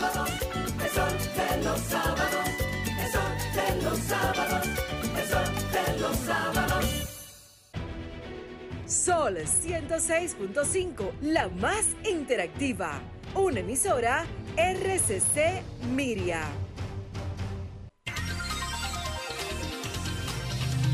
The people. Buenos días, su nombre y de dónde. Rapidito que nos vamos. Buen día, Julio Tavares, señores, ¿cómo están? Felicitaciones a todos y por esa entrevista hablando Jorge Mera. Gracias, Sí. Julio, adelante. Una pregunta. Dale. Liz ¿no fue? La regidora viene el sábado que viene, Julio, gracias. Póngale que aquí en la en Independencia, para que me arregle el parque, que ustedes se comprometieron.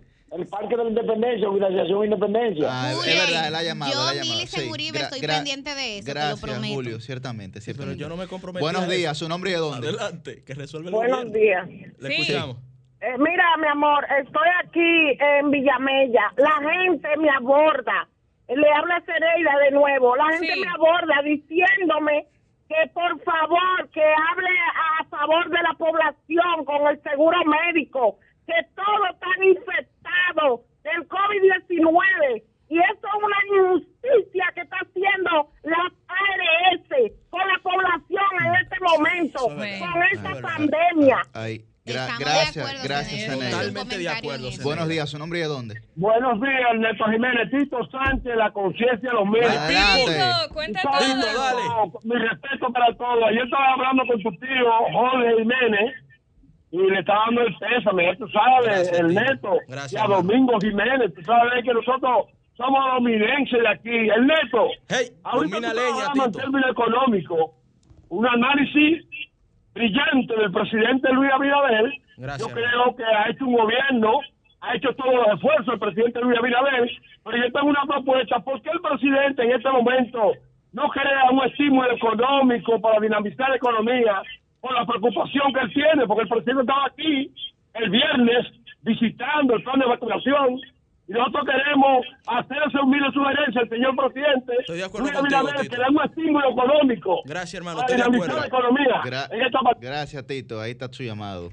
Bueno, no sé si Ernesto tiene una pregunta. Ustedes quieren saber dónde le dan un estímulo, pero no sé si para Yo, por yo, yo pasé, mira, Ernesto, yo- Vacúnese, Ernesto, pero cuidado con la bomba de gasolina. que los tigres siguen para arriba.